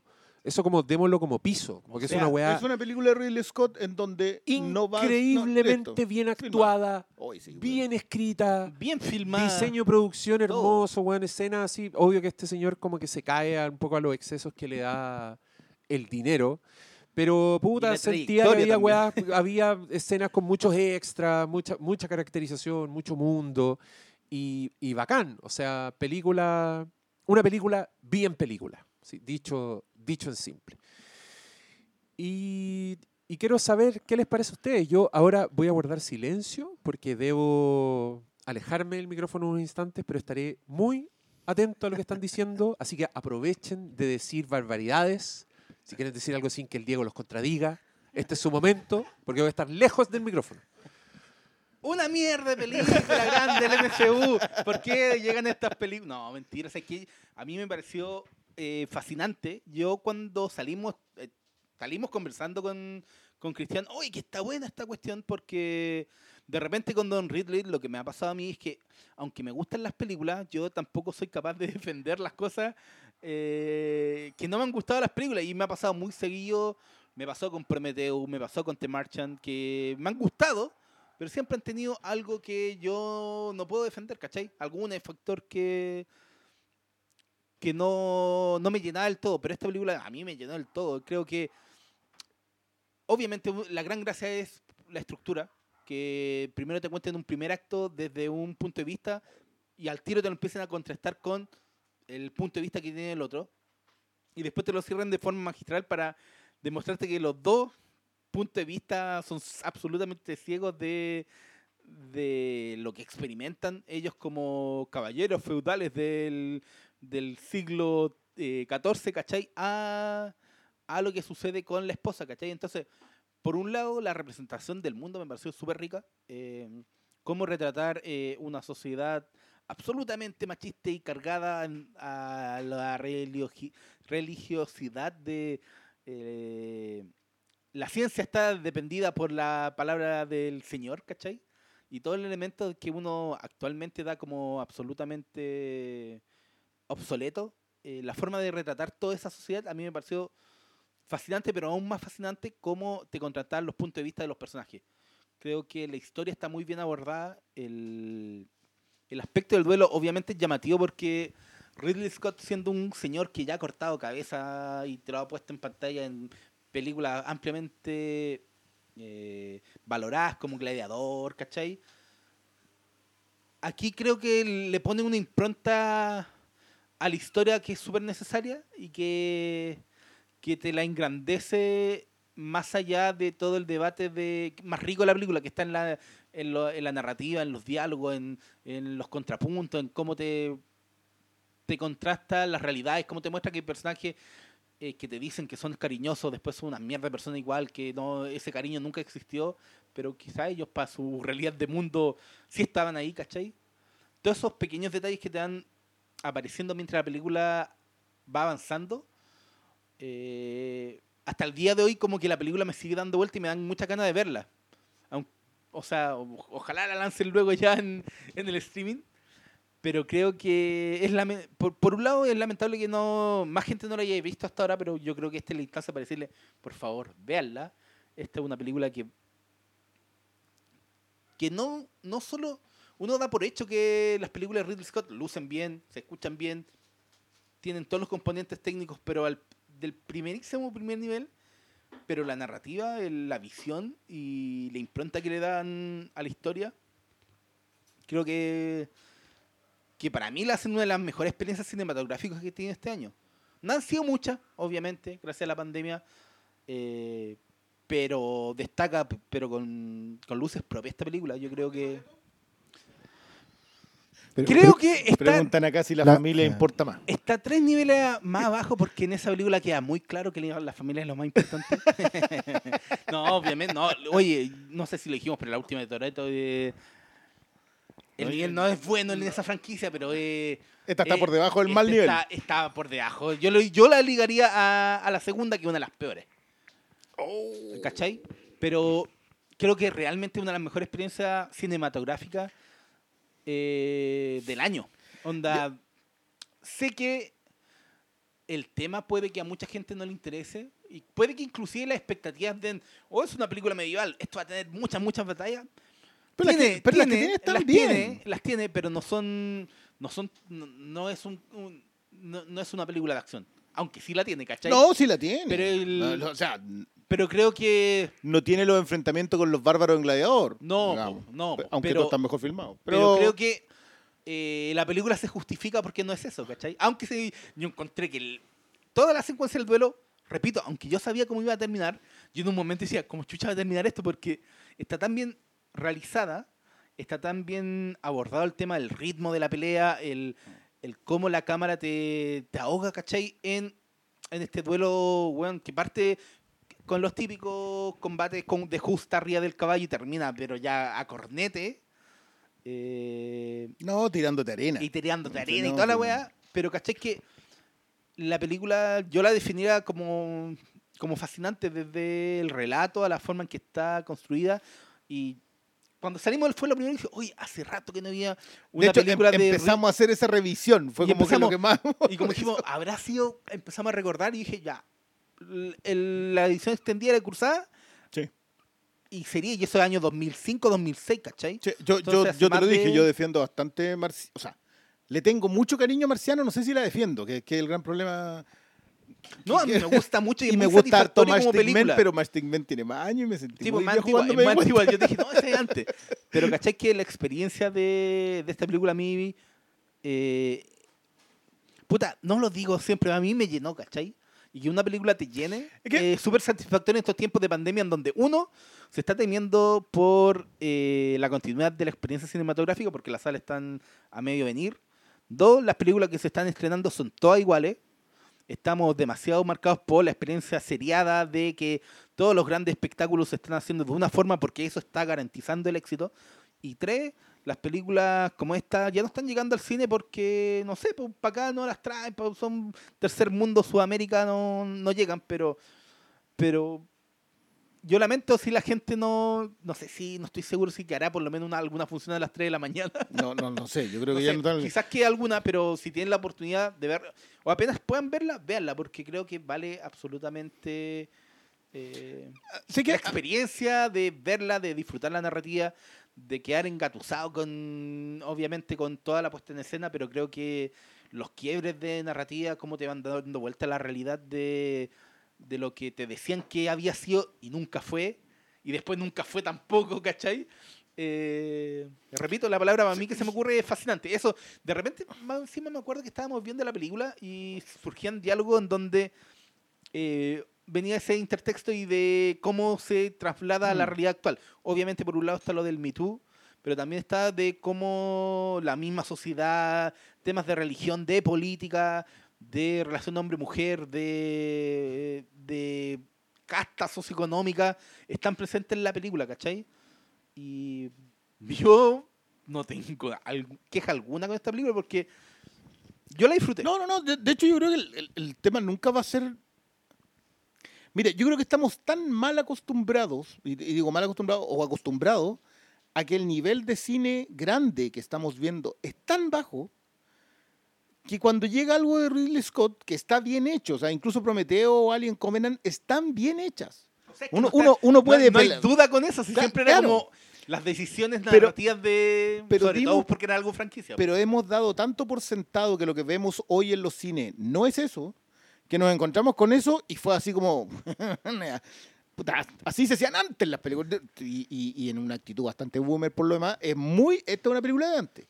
Curiosamente, es una película de antes muy consciente del mundo en el que está hoy. Y acá vamos a tener que salir un poquito de lo que vimos en pantalla para traernos a lo que al camino para llegar a la pantalla. Esto es una idea de Damon y Affleck. Primer guion que escriben desde Will Hunting. Eh, llegan a, a esto y suman a Nicole Holofcener para escribir el guion. No es que ¿Quién la es. Nicole? Porque todos saben quién es Matt y. Y Diane. sí, Nicole Holofcener es una, mm, es una guionista y directora que la pueden encontrar por ahí en peliculitas chicas en Netflix. Estuvo metida también en Mrs. Fletcher.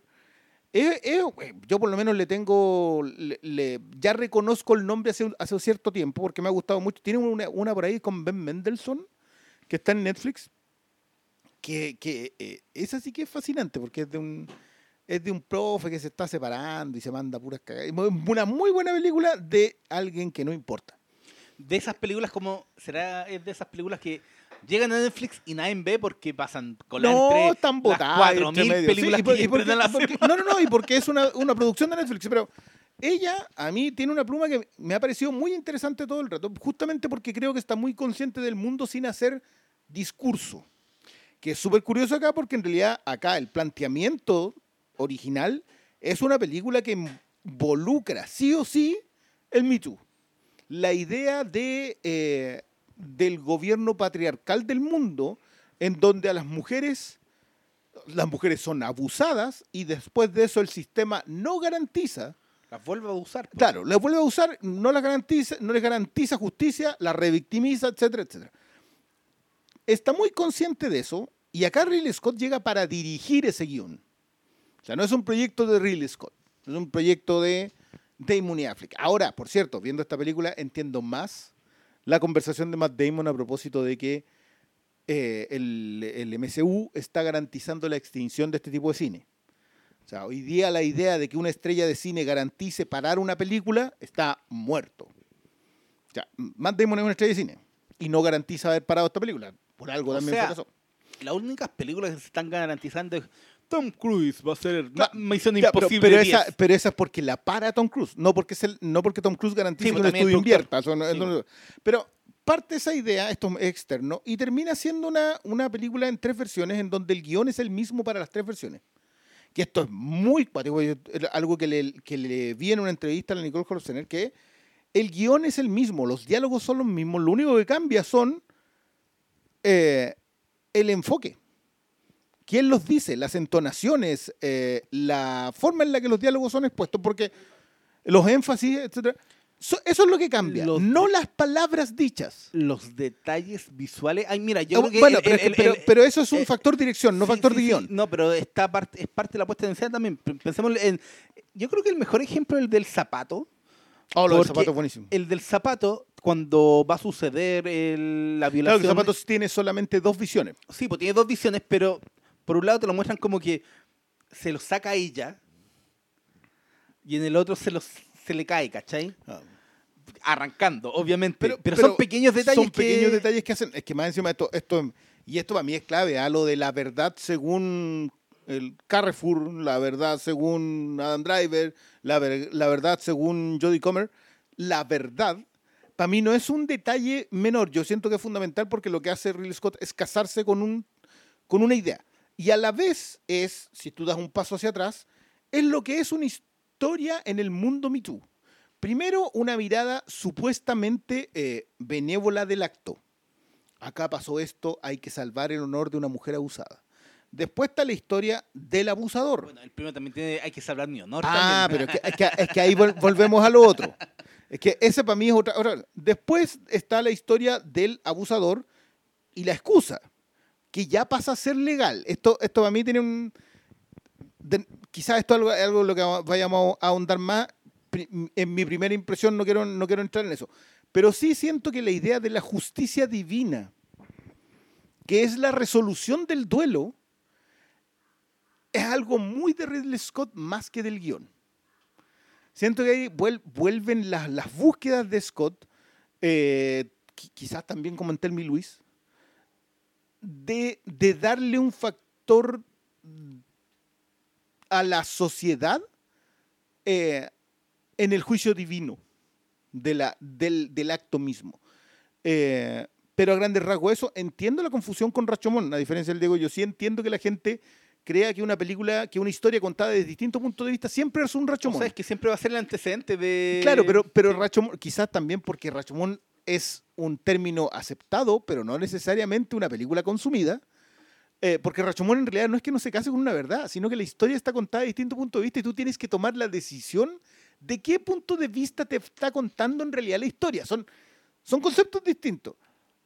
Pero aún así, me gusta mucho que la gente utilice el concepto acá porque puede implicar que algún incauto termine viendo Rashomon, y eso siempre es Un bueno. joven incauto, es lo más importante.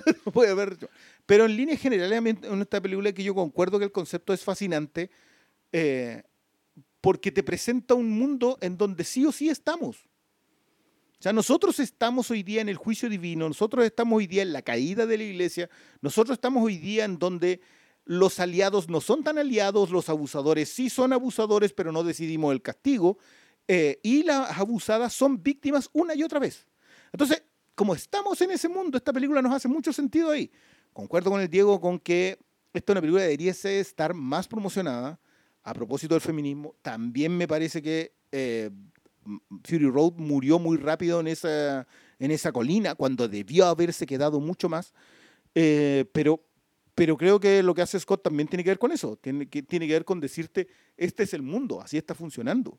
No hay mucho más que lo que vayamos a poder hacer después, porque esto transcurre en 1400, 1300, y hasta aquí La da weá. igual nomás, pues, entonces no, no sé. Sí, pero ¿sabes eso, pero No, eso primero, no, salas. No, yo quería solo agregar que igual me parecen que en toda esa dinámica, una de las cosas más peliagudas que tiene la película es como ponerse en la mirada del abusador y como presentarte cómo se intentan justificarse y como que de repente uno dice, ya, pero se está creando su propia realidad y es súper difícil trasladar eso a un entorno narrativo cinematográfico y yo creo que aquí lo logran. Entonces, la, la, la conversación aquí yo creo que tiene tantas capas, tiene tantas capas que la vuelve aún más rica. Ya, En mi caso, em, lo primero es, es destacar mucho el oficio, el oficio del viejo Scott. Creo que efectivamente, como señalaba el Diego, que el duelo mismo en el tercer acto te tenga al borde del asiento, eh, es netamente oficio. que la película logre fascinar a pesar de, del, del problema base que yo le encuentro, pero que aún así sea una película fascinante, tiene que ver con poner sobre en la pantalla, no sobre la mesa, poner en la pantalla todos los trucos clásicos de narrativa cinematográfica. Es una película de juicio. Falta, no hay abogados, pero es una película de juicio. Es también una película de misterio. Un who done it? ¿Quién lo hizo? ¿Cachai? E- Es una película de, eh, de aventura al final, de aventura de honor y, de romance caballeresco. Ocupa esos elementos va mezclando los distintos elementos de cine clásico para colocarlos en pantalla y mantener al espectador conectado con la experiencia completa. Yo creo que eso es lo más satisfactorio de todo. Saber que el director cuando tiene que colocar eh, acción, la coloca, escenas de acción, secuencias de acción. Cuando tiene que colocar épica clásica, la coloca. Cuando tiene que mantener el misterio y, el suspenso, lo logra con puros recursos clásicos. Creo que haber sido innovador en la puesta en pantalla habría sido demasiado distractor. Creo que mantenerla en las, en la- en las de- convencionales ayuda mucho a que la experiencia no sea engañosa. Y aún así, eh, disfrutando mucho eso, todo eso, particularmente el tercer acto, insisto, porque siento que es muy difícil mantener el, el brío cuando ya en el fondo tienes más o menos resuelto el tema. Eh, aún así, la película igual me deprimió un poco. No, mentira, me tuvo como tres días deprimido. Porque sentí, es que sentí que la película, al estar en, entrar al contacto con el aire, se empieza a oxidar de inmediato. Cuando el Diego señala que esta película podría haber llegado dos años antes, cuando todos ustedes concuerdan en que el fondo es una película del Me Too y, del movimiento eh, reivindicatorio, lo es. Pero a la vez es un penoso recordatorio de que hoy en día los ritmos son diferentes, que las conversaciones duran menos, como estábamos diciendo al principio del programa. No quiero ser eh, peyorativo ni categórico y decir que las conversaciones duran menos porque son menos relevantes o tienen menos sustancia. Pero duran menos, inevitablemente duran menos. Probablemente las resoluciones llegan más rápido. Los bandos se toman de, manera más automática. Se forman, las posiciones se toman de entrada. Y esta película siento que nace vieja. Y no porque esté anclada a la, a la escuela clásica, sino que porque viene a tratar de conversar sobre temas que están resueltos. Y en general, su propuesta, Te pido asterisco, pie de la página con eso. ¿ah? Con, con que esta es una película en donde el tema está resuelto. claro, Te, te lo dejo ahí, conversarlo después. que, mm, que la película no logra ocultar que tiene el tema resuelto. Eh, innegablemente la, el origen de la misma importa mucho. Yo tenía mi- mi- mis dudas de cuán de Ridley Scott era. Averiguamos y como bien detalló Christian, eh, inevitablemente está ligada a, a- a Affleck y Damon, quienes están en medio de una tormenta de hace un tiempo por haber estado ligados a Miramax, pero también por ser quienes son. So- so- Somos. Y por Me- me incluyo ahí. No, pero en general, sí, el el tema del hermano obviamente que influye, pero en general somos una generación que, estoy hablando de gente que tiene 45, que quedó un poco al medio, cargadito hacia los victimarios. Y que en algún momento pensamos y sentimos de que no era nuestra batalla. Después nos dimos cuenta que tenía que serlo. Pero igual ya no sabemos dónde- desde dónde pararnos. Y, esta película es un poco la, la propuesta de alguien que dice, perdón, yo no quiero ser yo el protagonista, pero igual quiero poner mi testimonio y quiero dejar mi punto de vista. ¿Ya? Yo quiero decir que esto está mal y yo estoy de acuerdo. eh, No puedo más que darme cuenta. Incluso en cosas que yo pensaba que no estaban tan mal. Como el amor romántico, por ejemplo. El personaje Jacques Legris se justifica todo el tiempo en el amor romántico, en una pasión que no te puedes, eh, no se puede controlar y que es una cuestión que ha fundado un montón de narrativa previa a todo esto. Solo por poner un ejemplo. Pero para bien o para mal, eh, eh, el mundo ya pasó por ahí. Y es súper inevitable que a nadie le importe ese punto de vista. Y creo que la película también en el fondo internamente lo sabe. Lo sabe y por eso, eh, no quiero decir que arriesga más, pero en el fondo no involucra más. Se plantea abiertamente, con una verdad clara, eh, con una propuesta súper transparente. O sea, solo por decirlo de una forma, el personaje de Jean Le Carrouge es un noble, el cual tiene nombre. El otro bueno es un bastardo, Jacques de Gris. Se llama el Gris porque no tiene pueblo, no tiene apellido. De hecho, una de las razones por la cual se genera el conflicto, el matrimonio y toda la cuestión tiene que ver con que eh, la víctima, en este caso, eh, no tiene un apellido porque lo ha perdido por cuestiones de política. Y Carrouche, pese a ser un caballero caído en desgracia, o más bien menospreciado, todavía tiene un nombre. O sea, si esto fuera una película de los años 40 o 50, producida por Pandro S. Berman, eh, tenéis claro quién sería la estrella de cine y quién sería el, el actor, ¿cachai? Eh, uno se, tenéis claro quién sería Robert Taylor, sería Jean Le Carrouche, y Robert Mitchum sería Jacques Legris, por decirte un nombre así vetusto y antiguo, pero que eran súper transparentes. Había héroes y había villanos. Era Robert Mitchum. Había, había gente, ah, claro, había gente que tenía cara de malo, Yo- Robert Mitchum sí, Robert Taylor nadie. Claro, y había gente que tenía cara de jovencito, ¿cachai? Y a lo que voy es que, Oh, otro, otro puntazo ese. que la película no, no puede tampoco salir de ahí. No, puede navegar en otras aguas porque sabe que ya no le tocan. Y, y eso también me, me- me dejó reflexionando mucho sobre cómo si queremos, y, quiero involucrarme con esa cuestión, porque me siento parte. Nosotros tiramos mucho la talla, el boomer y toda la cuestión, pero, pero en general yo, guardando las escalas, yo igual soy creador de contenido. Yo edito libros, ¿cachai? Quiero hacer cómics, quiero publicar cuestiones.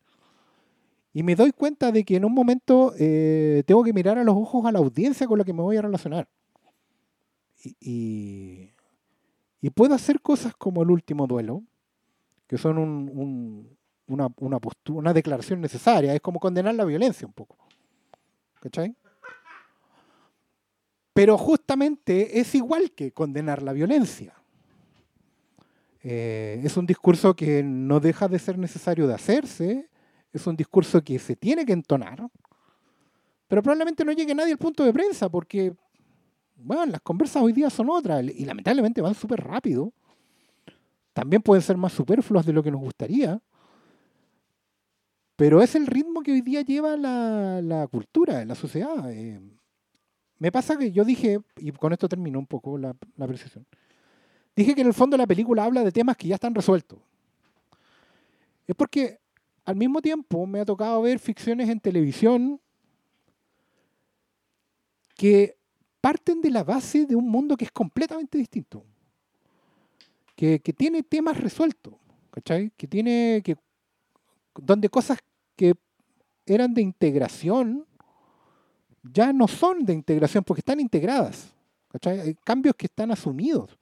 Cambios de identidad sexual, cambios de responsabilidad generacional, cambios de roles dentro de una sociedad. ¿Cachai? Ya no son innovadoras, no son innovaciones, no son rompedoras de esquema. Son cuestiones que ya están de base y de ahí se paran las nuevas ficciones. No necesariamente lo hacen mejor que la escuela clásica. Hay nuevas ficciones que por muy progres o, modernas que sean, igual tienen mala narrativa, igual tienen mala hechura y ahí no hay caso. ¿Cachai? Pero sí eh, el abismo entre, la, entre los, temas que estamos planteando en la mesa, por así decirlo, se está empezando a notar. Es como que ciertas generaciones estamos siendo demasiado, a lo mejor, discursivas, como este mismo personaje de este podcast, que es discursivo, que es pregonador, ¿cachai? Que tiene que ver con... Porque desde, desde un tiempo yo sentí que era necesario eh, exponer, eh, describir y exhibir los argumentos para que la gente los entendiera, los viera claro y toda la cuestión. Pero probablemente hoy en día eh, no estoy, no estamos afinando los temas. El temario del curso, el temario del sermón, la lista de cosas importantes ha cambiado y hay que tener claro cuáles son. Por ahora cosas como esta película me deja claro que hay temas que eh, ya no están arriba y- y se nota porque se ve uno como y se siente como Steve Buscemi eh, con el skate al hombro, ¿cachai? Y te salta en la cara. Y hay que hacerse cargo de eso. How do you My, do, fellas? do you fellas. ¿cachai? My fellow Fellas. Ya igual yo no estoy de acuerdo, weón. Yo, yo tengo. No, yo, yo creo que yo creo que lo que So, plantea Oscar, a ver, ¿en, en qué nivel no estoy de acuerdo? Es que este sea un tema superado. No, no, no, Imposible es que, esté es superado. no, no, no, es que ahí por eso te hablaba yo de lo que a, a mí lo importante que me parece el juicio divino. Cuando termina el último duelo, el juicio divino está hecho. La mujer, o sea, Adam Driver era culpable, había violado, el honor de la mujer fue salvado, eh, y Carruch salvó el honor de su mujer por juicio divino. Cuando el Oscar dice que este es un tema zanjado, el juicio divino de nuestra sociedad actualmente sobre el Me Too está zanjado. Esa es la verdad con la que se casa Ridley Scott. Por eso yo les comentaba, esto fue una conversación en WhatsApp que, no, que no vamos a tener, fue, fue más o menos esto mismo, pero en otro nivel, que yo decía que es muy posible que uno dé aquí un paso atrás, porque mirarla encima es decir, Ridley Scott lo que está haciendo es contar una historia añeja del Me Too, añeja dos años. No añeja 10 años, no añeja 50, añeja 2 años. Porque las conversaciones hoy día pasan tan rápido y se establecen mundos que son mentira. Pero se establecen mundos en que se da por hecho que esto pasó. Esto es así hoy día, el mundo cambió. Mentira. De hecho, la, El la- mundo no ha y la cambiado. propia llevamos- película te, te, te La- es que refuerza ese eso, ese es el Entonces, punto. Yo no la, estoy de acuerdo película, con... es que la película te coloca que el juicio divino en ese momento establecía que la víctima era quien era y el culpable había sido castigado. Pero el mundo siguió igual 600 años después. ¿Qué cambió en realidad cuando el juicio divino estuvo hecho? ¿Qué cambió en realidad cuando el tema estuvo zanjado? Briones, ¿por qué habláis del juicio divino como si fuese algo más de lo que vemos? Porque la película, lo que yo entiendo como juicio divino, como yo la leo, y, y no creo que sea una película de muchas lecturas, por eso me interesa escucharte qué vaya a decir con esto. Porque la película usa lo divino, o sea, la religión y que nosotros podemos ver como algo muy ignorante, es usar excusas, como por ejemplo decir que la concepción solo ocurre eh, Cuando hay placer del amor. cuan- cuando, hay placer. Y, y están los planos de la Virgen, y hay planos de Notre Dame construyéndose, que para mí te habla de una weá que está empezando y que no tiene para cuándo terminar. Te habla de esta weá que es tan fuerte, donde, donde ellos son los encargados de impartir esta justicia con la venia divina, y que en este caso lo que yo creo es que se hizo una justicia accidental. Se hizo justicia para el personaje de... ¿Cómo se llama la actriz? Jodie Comer. se hizo justicia para el personaje de Jodie Comer porque hubo rivalidades entre hueones, masculinidades heridas entre hombres. Y por eso esta weá escala. Eh, eh, el Matt Damon, que en, en la versión de su verdad se establece como aliado, en verdad después te das cuenta que no es tal cosa. Así es. Y todo lo que eh, en su versión dice de forma tan comprensiva, de forma civilizada en su segmento, de- después descubres que no era tan así. Y el Ridley Scott es enfático en decirte que no hay una sola violación. Hay dos. No, cada vez que ella tiene relaciones sexuales con Matt Damon está ahí porque es lo que tiene que hacer. Eh, no lo pasa bien y, te muestran además una escena de un caballo montándose una yegua con fines reproductivos, una pobre criatura que está ahí en cautiverio y que Matt Damon se enoja, como no, no, no la toquen porque esta es para que tenga eh, caballos, para que tenga ponis, es para que tenga caballos eh, y, y le hacen un primer plano a ella cuando ve esto así sintiendo, dolida. Y todo esto es para decirte, esto es un paralelo, que te lo están ahí dando como, como, como en la cabeza. Y es lo mismo que le pasa al personaje en su propio matrimonio, ¿cachai? O sea, ni siquiera tiene que entrar el violador para que esta weá ya, te, ya te esté pegando en la cabeza. Y en ese sentido, para mí, la justicia divina es un chiste, es circunstancial.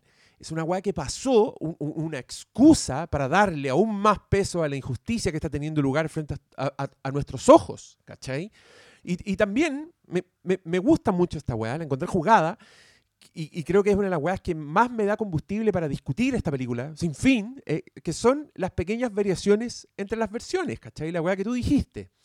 Cuando decís que dicen lo mismo, pero que cómo lo dicen es distinto. Eh, cuando Matt Damon, por ejemplo, en, en su primera versión le dice, cuando ella le cuenta y él le dice, ¿me estás diciendo la verdad? Es como una weá así, piola, leve, razonable. Pero después, en la, en la versión que es la verdad, el weón es como, ¿me estás diciendo la verdad? Maltrato, y ah, te voy a violar, no puede ser que este sea el último hombre que estuvo contigo. Una weá espantosa. Y, y, y, y en su momento es muy terrorífica también porque, puta, decir, este weón va a perder el duelo y esta pobre weona la van a quemar viva. ¿me? Es uno de los grandes diálogos agregados en esa secuencia. Eh, Y la otra wea que me gusta es que cuando muestran la violación desde el punto de vista del violador, es una violación igual. Eh, Y la otra wea que me gusta es que cuando muestran la violación desde el punto de vista del violador, es una violación igual. Porque lo que pasa al final de la primera temporada, y acá ya, spoiler, spoiler vago, es un poco parecido a esto. Veis todo The Morning Show viendo la repercusión, viendo el camino de la justicia, conociendo al supuesto abusador, comillas, hice gesto de comillas. Versiones. Y el abusador en ese caso que también es un weón que se muestra razonable, se muestra encantador en su entorno, tal como Adam Driver te lo muestran encantador en su versión, coincidentemente. un weón con mundo, weón simpático, Estudioso, si era, había sido parte del clero. claro, como que la conquista por el cerebro a ella, ¿me cachai? Pero cuando ves la verdad, que de nuevo agradezco a esta película que se case con esa weá, con decirte, sí, esta es la verdad, sería muy nefasto si no lo hiciera.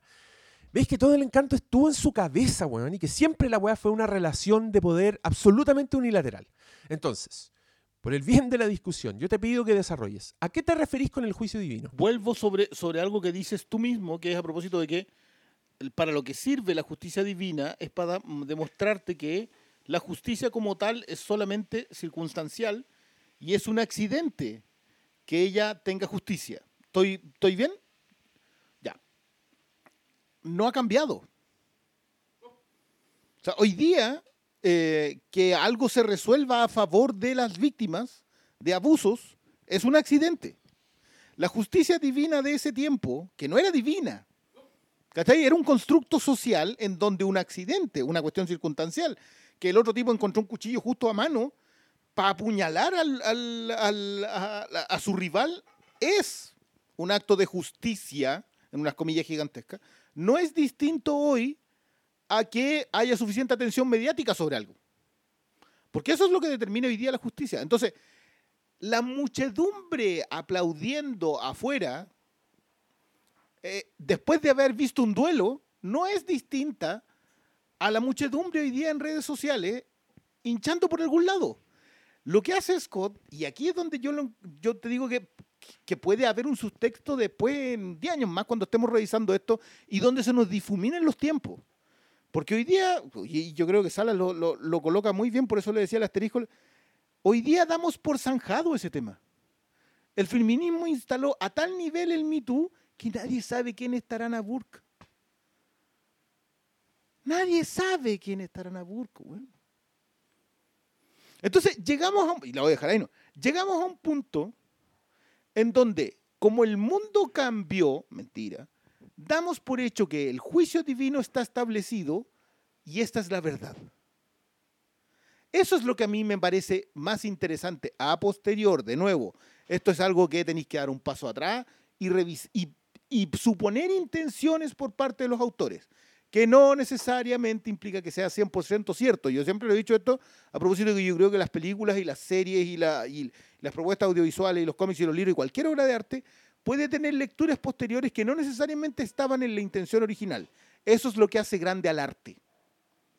El hecho de que esté influido por los intertextos, es decir, que el consumidor viva en otro mundo. Loco, esto es algo que para mí fue fundamental y evidente a propósito de las lecturas de Man of Steel que hacían inmigrantes musulmanes. Yo quedé fascinado leyendo comentarios de esa gente sobre lo que para ellos significaba Man of Steel. Una, una película que si queréis colocarla del montón, estáis exagerando. Esto otro creo que pasa por exactamente lo mismo. Lo que hace Scott es decirte, sí, po, dimos este tema por zanjado. Hace 600 años lo dimos por zanjado. Y no ha cambiado nada. No Sí, nada es que, es que el problema es que dentro de todo, inevitablemente, no es un tema de que la película lo haga mal. Es un tema de que por donde viene y por las palabras que usa y el tono que tiene, eh, se siente como hombres me enseñan cómo es eh, la wea.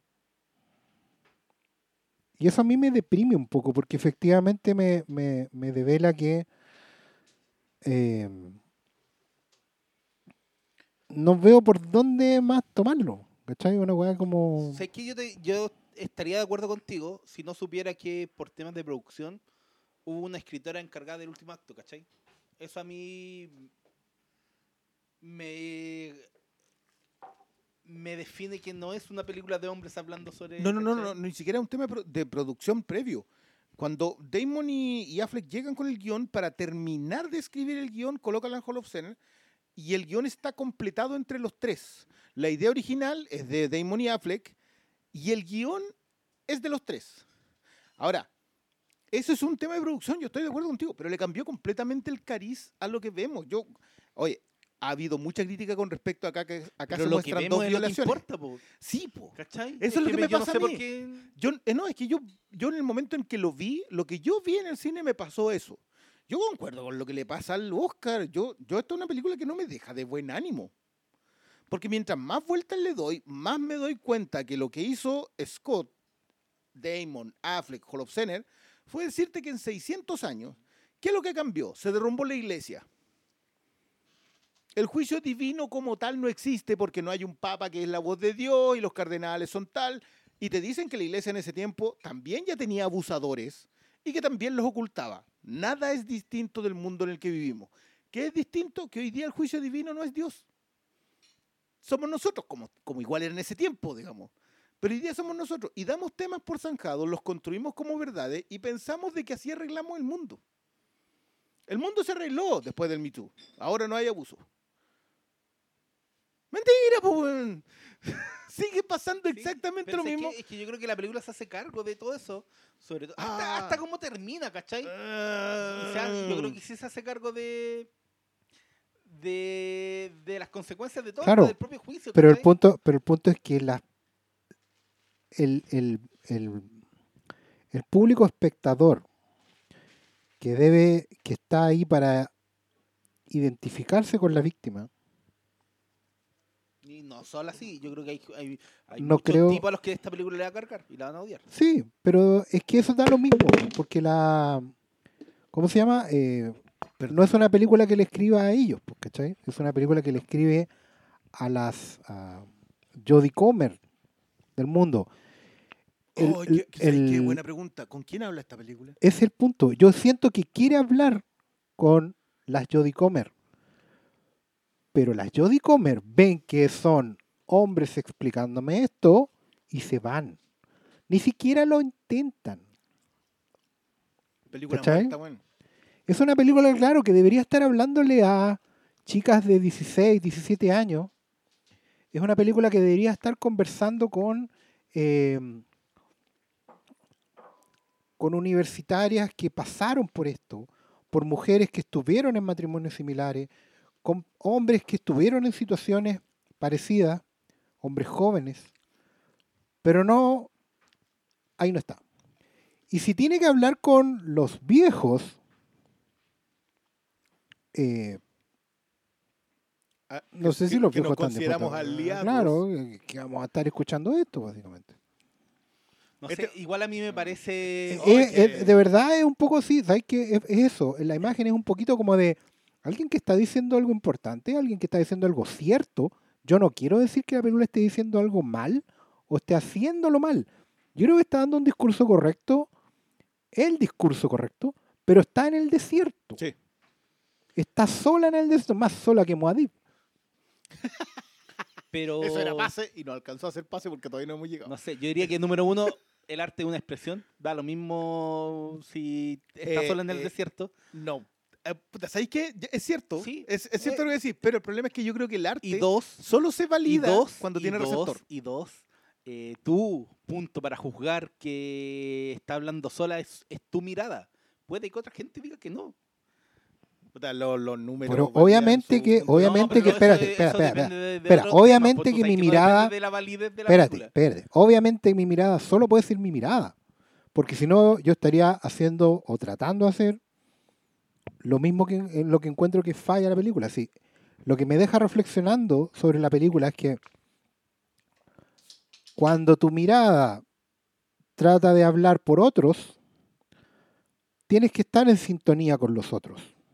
Si te quieres convertir en la voz de un segmento, de una- es que- de- Es que- espera, espera, espera, espera. No, si yo te entiendo, pero es que asumiendo que quiere hablar con el otro. Para mí, hasta puede ser que, que, que sea esta película quiere hablar con Le Carruth, no sé, ¿cachai? Pero ya, No, po. no, pero no, Le Carruch, no, no, Le no, Carruch no, no, murió en el no, no, no, 1300. po. No, pero está ver, hablando con ese público, Está- está- es que, ¿sabes Pero? ¿cuál es ese público? Estás ignorando. la ¿Cuál es ese público? que le va a molestar esta Estás película. ignorando la desaparición de. Según el personaje de Jodie Comer. Cuando Ridley Scott decide apagar, según el personaje de Jodie Comer, y dejar en la pantalla solamente la verdad, estás asumiendo de que esta película no decide tener una conversación con alguien. Yo creo que esta es una película que decide tener una conversación con alguien. Creo que hierra en el hecho de pensar que lo van a escuchar. ¿A quién le interesa escuchar a un caballero de 84 años hoy día? A dos jóvenes de 50. Sí, esa, esa cuestión a mí es lo que me deprime. Si yo el caballero, el caballero del caballero. Podríamos estar hablando lo mismo de la última de Clint Eastwood. Sobre cómo habla con, con la relación con los inmigrantes. caballeros de 60 años. ¿Cachai? Pero, pero el, tema, el tema es que Affleck y Damon son inevitablemente, y aquí voy a hablar completamente a título personal, son mis referentes, son mi generación. Son los locos que tenían cinco años más que yo cuando yo empecé a disfrutar de las películas. Son los noventeros. Somos los noventeros. Esta gente que íbamos a tener el mundo controlado a esta altura. Gente que íbamos a ser los reyes de este mundo. Pero pasaron tantas jugadas en este rasgo y que y es una conversación que tenemos que tener porque intentamos todavía estar ahí arriba, intentamos todavía estar acorde con los tiempos, con las cosas que están pasando. Pero en estos momentos nos damos cuenta en la práctica, terminando la película, estrenándola, eh, viéndola, conversando, tratando de, de instalarnos en este mundo, de mantenernos instalados en este mundo, y nos damos cuenta que no encaja. pues. Pero no será por tu propio sentido de obsolescencia. Por ¿Qué te supuesto, pues. Pero Porque yo no- estoy no depende mirando. de la película, po. Sí, pues sí, depende claro de la sí, película, po, porque la no, película po. le está pasando lo mismo. po. No sé si le estaba pasando lo mismo. Oh, es que sabes que es que Mira, que tú no queráis que le pase porque te gustó, no. es po. otro tema, No, es igual, otra mirada, po. tiene el mismo Yo no peso que mi mirada. 90, po. ¿Cachai? Por eso, Yo- vos yo tenía el la- mismo peso yo- que mi Yo mirada. cumplí la mayoría de edad en este siglo. Yo ¿cachai? tengo ¿Qui- súper ¿Quieren, claro. ¿Quieren, quieren una, una cuestión triste para esta pasada? Dale. Damon y Affleck, de alguna forma, escriben, se suscriben a ser ellos eh, Carrefour, o de Carruch, no sé cómo es. Le Carrucci, le. Ya, se le- suscriben a ser ellos él. Que tuvieron un amigo Que era Jacques de Crie. que fue un abusador. Y ellos salieron a defender el honor de su mujer. Y según ellos, antes creían en su propia versión en donde ellos habían sido que nobles. estaban haciendo lo correcto. que estaban haciendo lo correcto. Y en realidad, un día llegó la tercera versión de este hecho, no la de Weinstein, no la de ellos, la de las víctimas. Y ellos quedaron completamente obsoletos. Lo que te cuenta en el final, porque hay decisión en rematarla diciendo, "Weón, se fue a seguir haciendo sus tonteras y murió por allá. Ella vivió feliz toda su vida administrando las lucas y criando a su hijo, Sin volverse a casar. sin volverse a casar. ¿Por qué? Porque los hombres valen callampa. Loco, esta, en mi, en mi, en mi ranking de hombres valen callampa de movies, que tengo varias y, está- y están bastante buenas, esta es una película que entra consciente de sí misma. Esta es una película hecha por hombres. Nicole Holofcener está casi como de un agregado. ¿Sabéis qué? Usted escribía la sección de la mujer. Conscientemente O sea, decir. es una concesión. Llamarla a ella claro. es una concesión. Es decir, ¿sabes qué? Nosotros no podemos escribir esta película. es Nosotros no deberíamos estar haciendo esta no película. puede ser dicha por ellos. El problema es cuánta gente, porque y en eso yo concuerdo contigo, esta es una película que está predicando en el desierto. Independiente de que al final quien tiene que cambiar es Saulo de Tarso, esto es una visión en el desierto. Les pido perdón a quienes no entendieron eso, pero, pero sé que Oscar está entendiendo lo que Sé que esa, eso no va a cambiar nada. Tenéis que esperar a ver si la iglesia se sostiene en el tiempo si en realidad las prédicas surgen efecto. Pero en esta pasada no lo va a pasar, más allá de que la película se pierda por taquilla. Yo concuerdo contigo que la taquilla no es suficiente. No, No es lo que que no es, no, tema, y de hecho no es la taquilla lo que influye acá. Pero yo acá encuentro que esto es una película que se va a apagar y se va a perder. ¿Y De cuántas películas no se apagan ni se pierden? Y eso no depende de la propia película. Mira, a mí me duele decir Es, esto. es como- Espérate, que es mira. lo que me molesta. no, Es que a mí me- espérate. cuando tú Entiendo Es que punto. a mí es me lo que duele, me molesta cuando decís, esta película no está generando conversación. Paulo, Conche tu madre. 100 años de historia de cine en donde hay películas que han pasado completamente desapercibidas y ese Pero no es no- problema de la película. Pero no estamos en un mundo Pero en, mira. donde, en donde eso ocurra. Sobre, tenemos redes sociales, tenemos películas que están conscientes del en mundo redes alrededor. sociales donde Tenemos están hablando de en Marvel las Studios, weón. mira, voy a, voy a de decir, de escucha, que están afectando el mundo. voy a decir una weá que me duele decirla, pero es un hecho.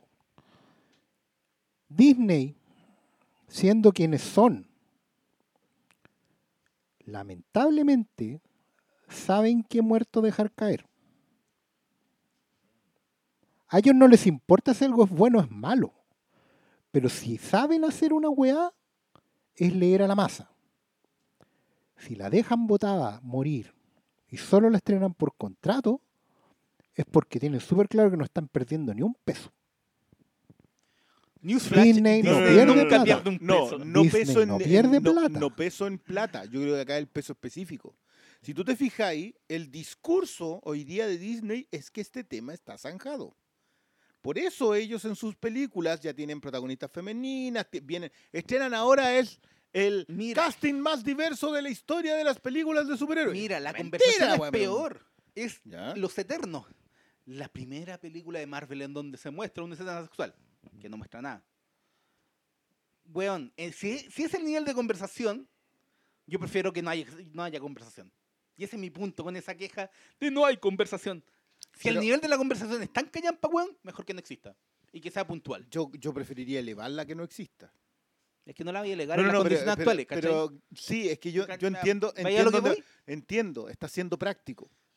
Yo creo que está en el lugar equivocado para ser práctico, porque nosotros venimos dando batallas perdidas hace, no sé, yo entré a este podcast hace como siete años y ya antes venían dando batallas perdidas. Entonces, no es el lugar, güey. No, pero si hay batallas Nacidos perdidas, para perder. Nacido para perder, esta cuestión siempre es que por entonces- eso me... ¿Qué vaya a alegar? Si No, es que, es que de nuevo, yo, yo de verdad no esperé que esta, esta película, en donde estábamos todos más o menos de acuerdo en lo, en lo que la película es, nos diera esto. Pero mi problema es que esta conversación yo siento que debería estar pasando en la gente que vio la película porque la gente que vio la película es la suficientemente poca e interesada en lo que vio. Ya, otro punto que, problema que tengo con ese punto. Subestimáis el, un factor, no, subestimáis un factor importante en el cine que es quién te iba pasando o están dando una película de Ben Affleck Ya, pero, y pero esa gente no la está comentando. Y es más gente. Ya, pues nunca la van a comentar. Ya, ¿Por qué igual- igual digámoslo, Estoy digámoslo, la conversación entre No hay, gente no hay una promoción de la película de Ben Affleck. Porque no, Y hubo promoción. promoción para esto. La única Esta razón para ir a se ver esta estrenó- weá, Se estrenó porque ya lo- los locos que controlaban este estudio ya se fueron y estaba la weá hecha. Sí, Sí, Sí, yo, pues. yo encuentro que tú estás dándome No, temas, no. puntos prácticos. Y no, lo, y, no, y no, la, van- no la van a tirar ni para campaña. Esta weá no, es para No, campaña yo, Oscar si yo tiene es creo, porque la gente... yo creo que la Jodie Comer los- puede llegar a No, tener pero porque alguna. los votantes ya dijeron, oye, esa aquí esta weá se ve bonita, la vamos a tirar para fotografía. Si es que alguien Dice, la ve. No, no, no, pero yo creo que la Jodie apoyo Comer ser. económico del estudio. No. Vamos a tirar esta película. No, esa weá va a estar en Esa otra película. Le van a dar más plata, te apuesto, hasta lo eterno.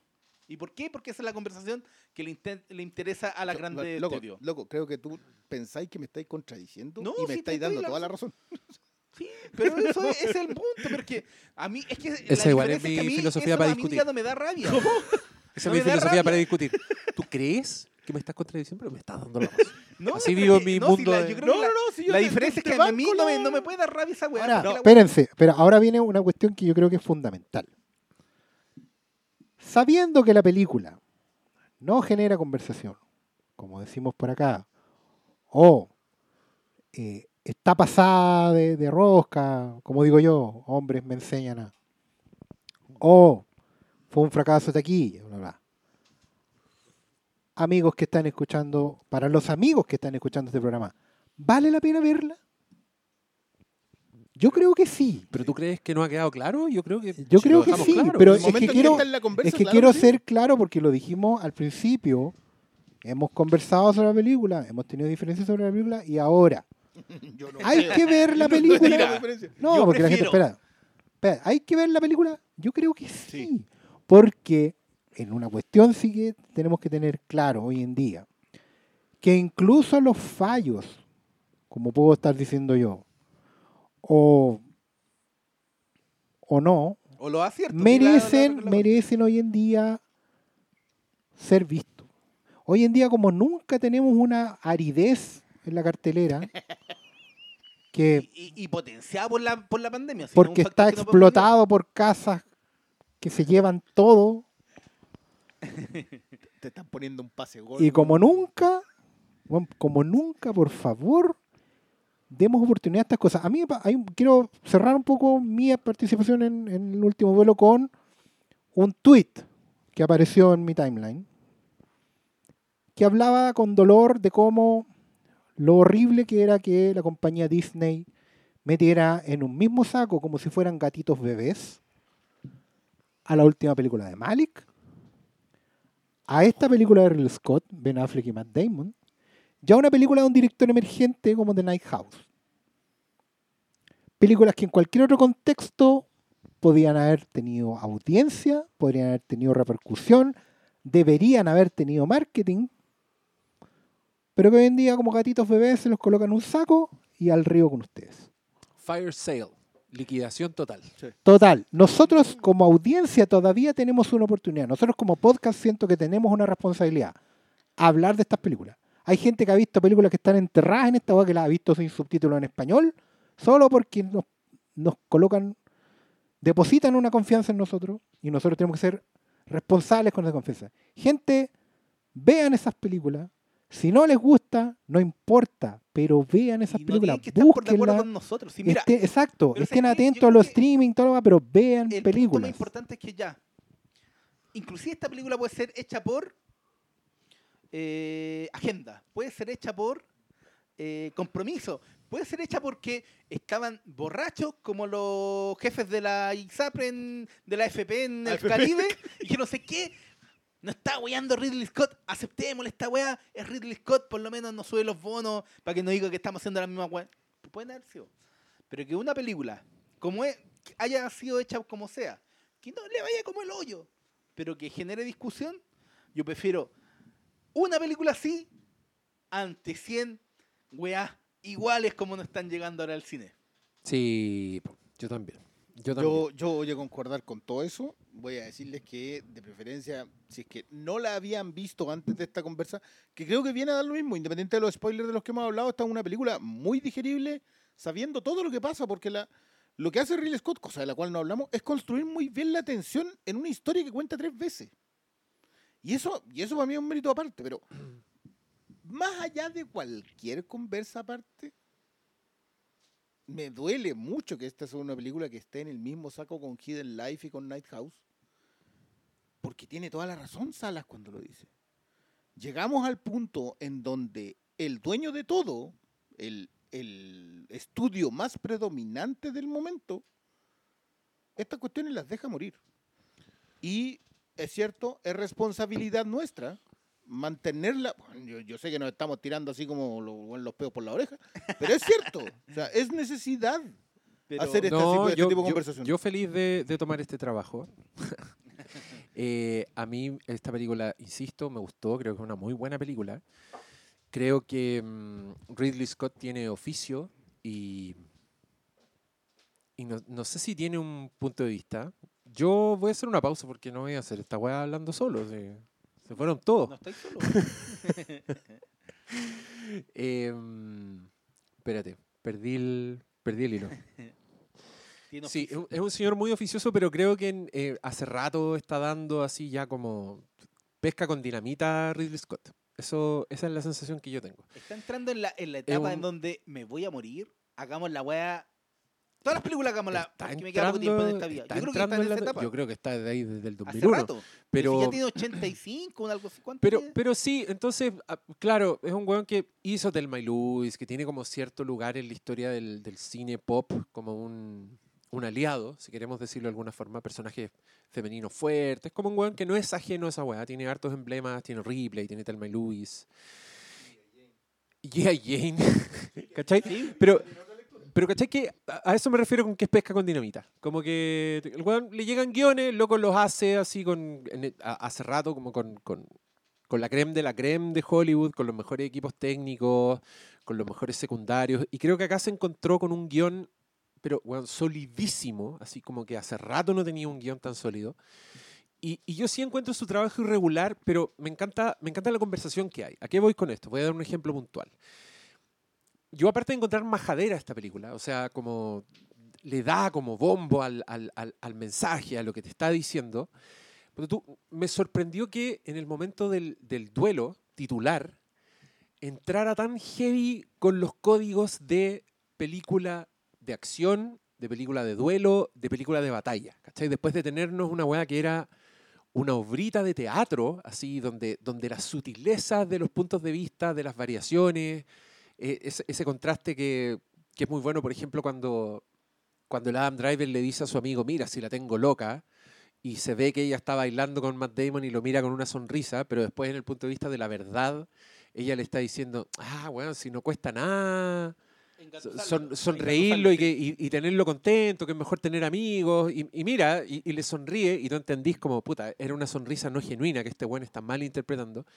Y eso a la vez muy extrapolable a, weón, a weas que, que a mí me han contado, que me han contado amigas, que me han contado parejas, ¿cachai? De, de sus abusos, de amigas que, no sé, eh, son amables con alguien en redes sociales y, y de vuelta los weones ya se barcean, ya se Ya sienten con deseos, dick pics por Puta, DM, weón. weón mínimo, ¿cachai? Como esa weá tan, tan, tan estúpida que, que tienen mi- mis congéneres y que, me, y, que, y que me avergüenza, pero que también cuando, cuando yo ando optimista y con fe en el género humano lo, lo interpreto como, como inmadurez nomás, eh, pero que después de un rato digo, no, pues weón, si, ¿cuál, ¿cuál es el, el margen para traerte inmaduro si tení treinta y tantos, ¿cachai? Eh, en fin, creo que es, muy rica la conversación en ese lado, pero ese tipo de disparidades, ¿cachai? De, de hacer que el weón se engolosina con la escena del combate, me, me hace, me hace sentir que el weón, el material, pese a que a todo el oficio, todo el carrete, igual le queda un poco, le queda un poco grande. Igual me dan ganas que de, tener un director más preciso, ¿cachai? Un weón que escoja una imagen para decirte una weá,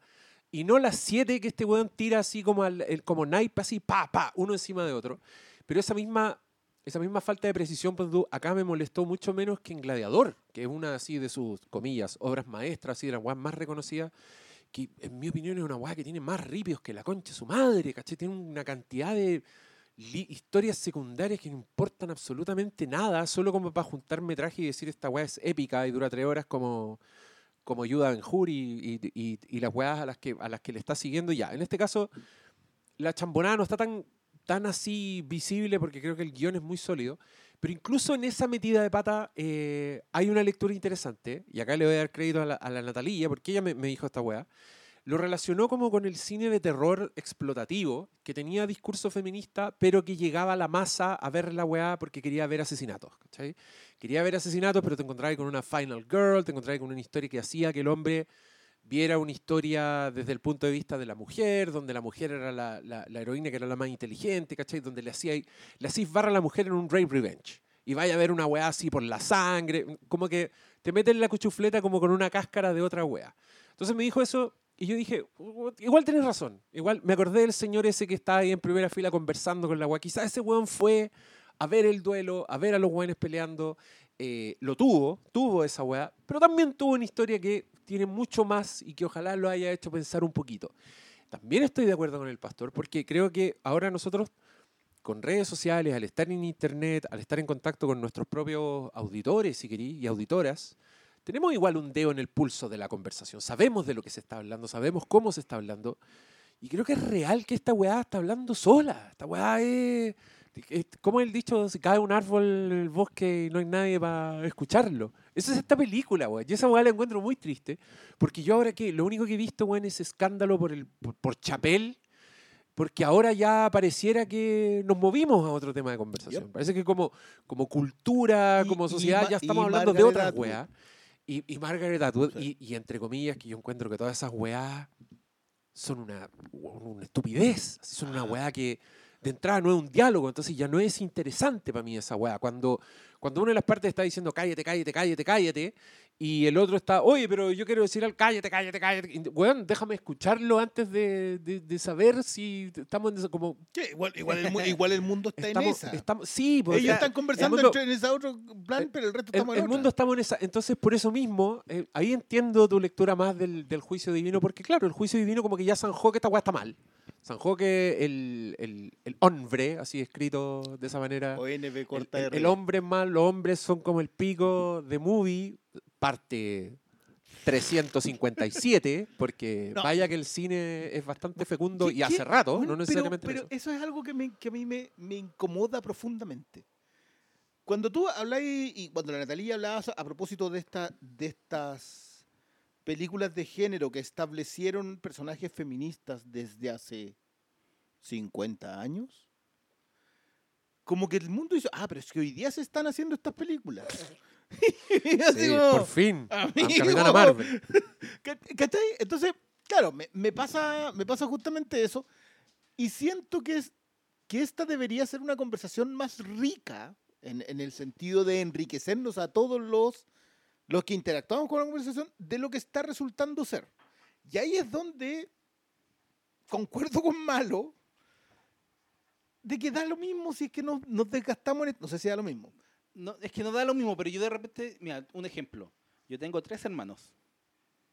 Mi mamá- Menores. ya, mi abuela no da lo mismo, pero tengo tres hermanos y mi mamá. Van a ver la película si yo solo yo les digo que la van a ver. Y ese es el mundo. Pero ¿no te parece que hay unos mosis y, en y eso? no Porque- están en Twitter, pero, no pero están mira, en redes sociales. piénsalo de esta manera. De alguna manera. Y esa es la, es que yo sé que las redes sociales como que uno las ve. Las redes sociales. No, no, sí, mira, si hay una cosa que Chapel tiene razón, es que Twitter no existe. Twitter no es un mundo real, no es un lugar real. Sí, no. En ese- en ese toco. TikTok, Sí, sí, pero- pero piensa en esto. real tampoco, porque... Pero dale una vuelta a esta cuestión. Yo creo, siento, no estoy seguro que sea así, pero sí siento, de que por osmosis, por consumo, nosotros hemos venido viendo personajes femeninos que fueron cambiando, que fueron cambiando. La Kikas Girl, que empieza con la Teniente Ripley, que pasa por Sarah Connor, que termina en Buffy Summers, se pasa convierte, con la, por se- la novia y todo. ¿Cachai? Pero se convierte en un personaje que va girando, se va convirtiendo en otras cosas, que hoy día es algo distinto, que hoy día es... eh, ¿Cómo se llama Hermosa Venganza en inglés? Eh, Promising Young Woman. ¿Cachai? Que hay otra conversa en Promising Young Woman que es distinta. De Promising Young Woman no se habló, yo entiendo que la pandemia pesó, pero ya vale.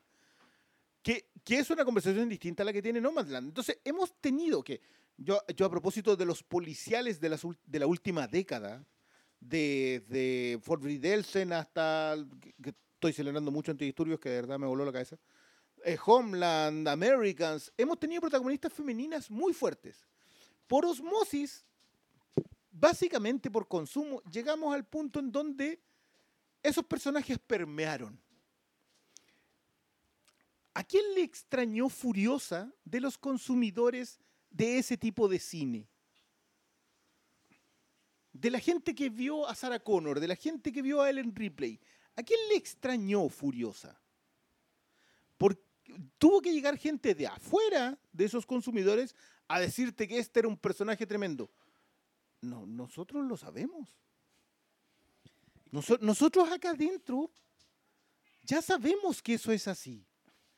Y es raro porque como que llega gente de afuera que no consumía este cine a decirte, ah, mira, por fin ocurre... No es por fin.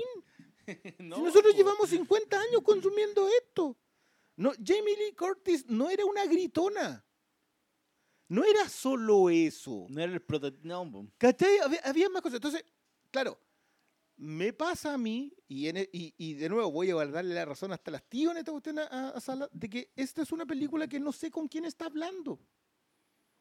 Porque se está hablando con, con lo que decía el Diego, con ese tipo que fue a ver una película, con, fue a ver un último duelo, quería ver caballos ensartados con, con justas, ¿cachai? Secuencias Corazón Valiente y la wea. Pero no le va a incomodar que esté Jodie Comer ahí, porque el tipo de consumo que le ha hecho siempre ha habido ese tipo de personajes. Están ahí hace mucho tiempo.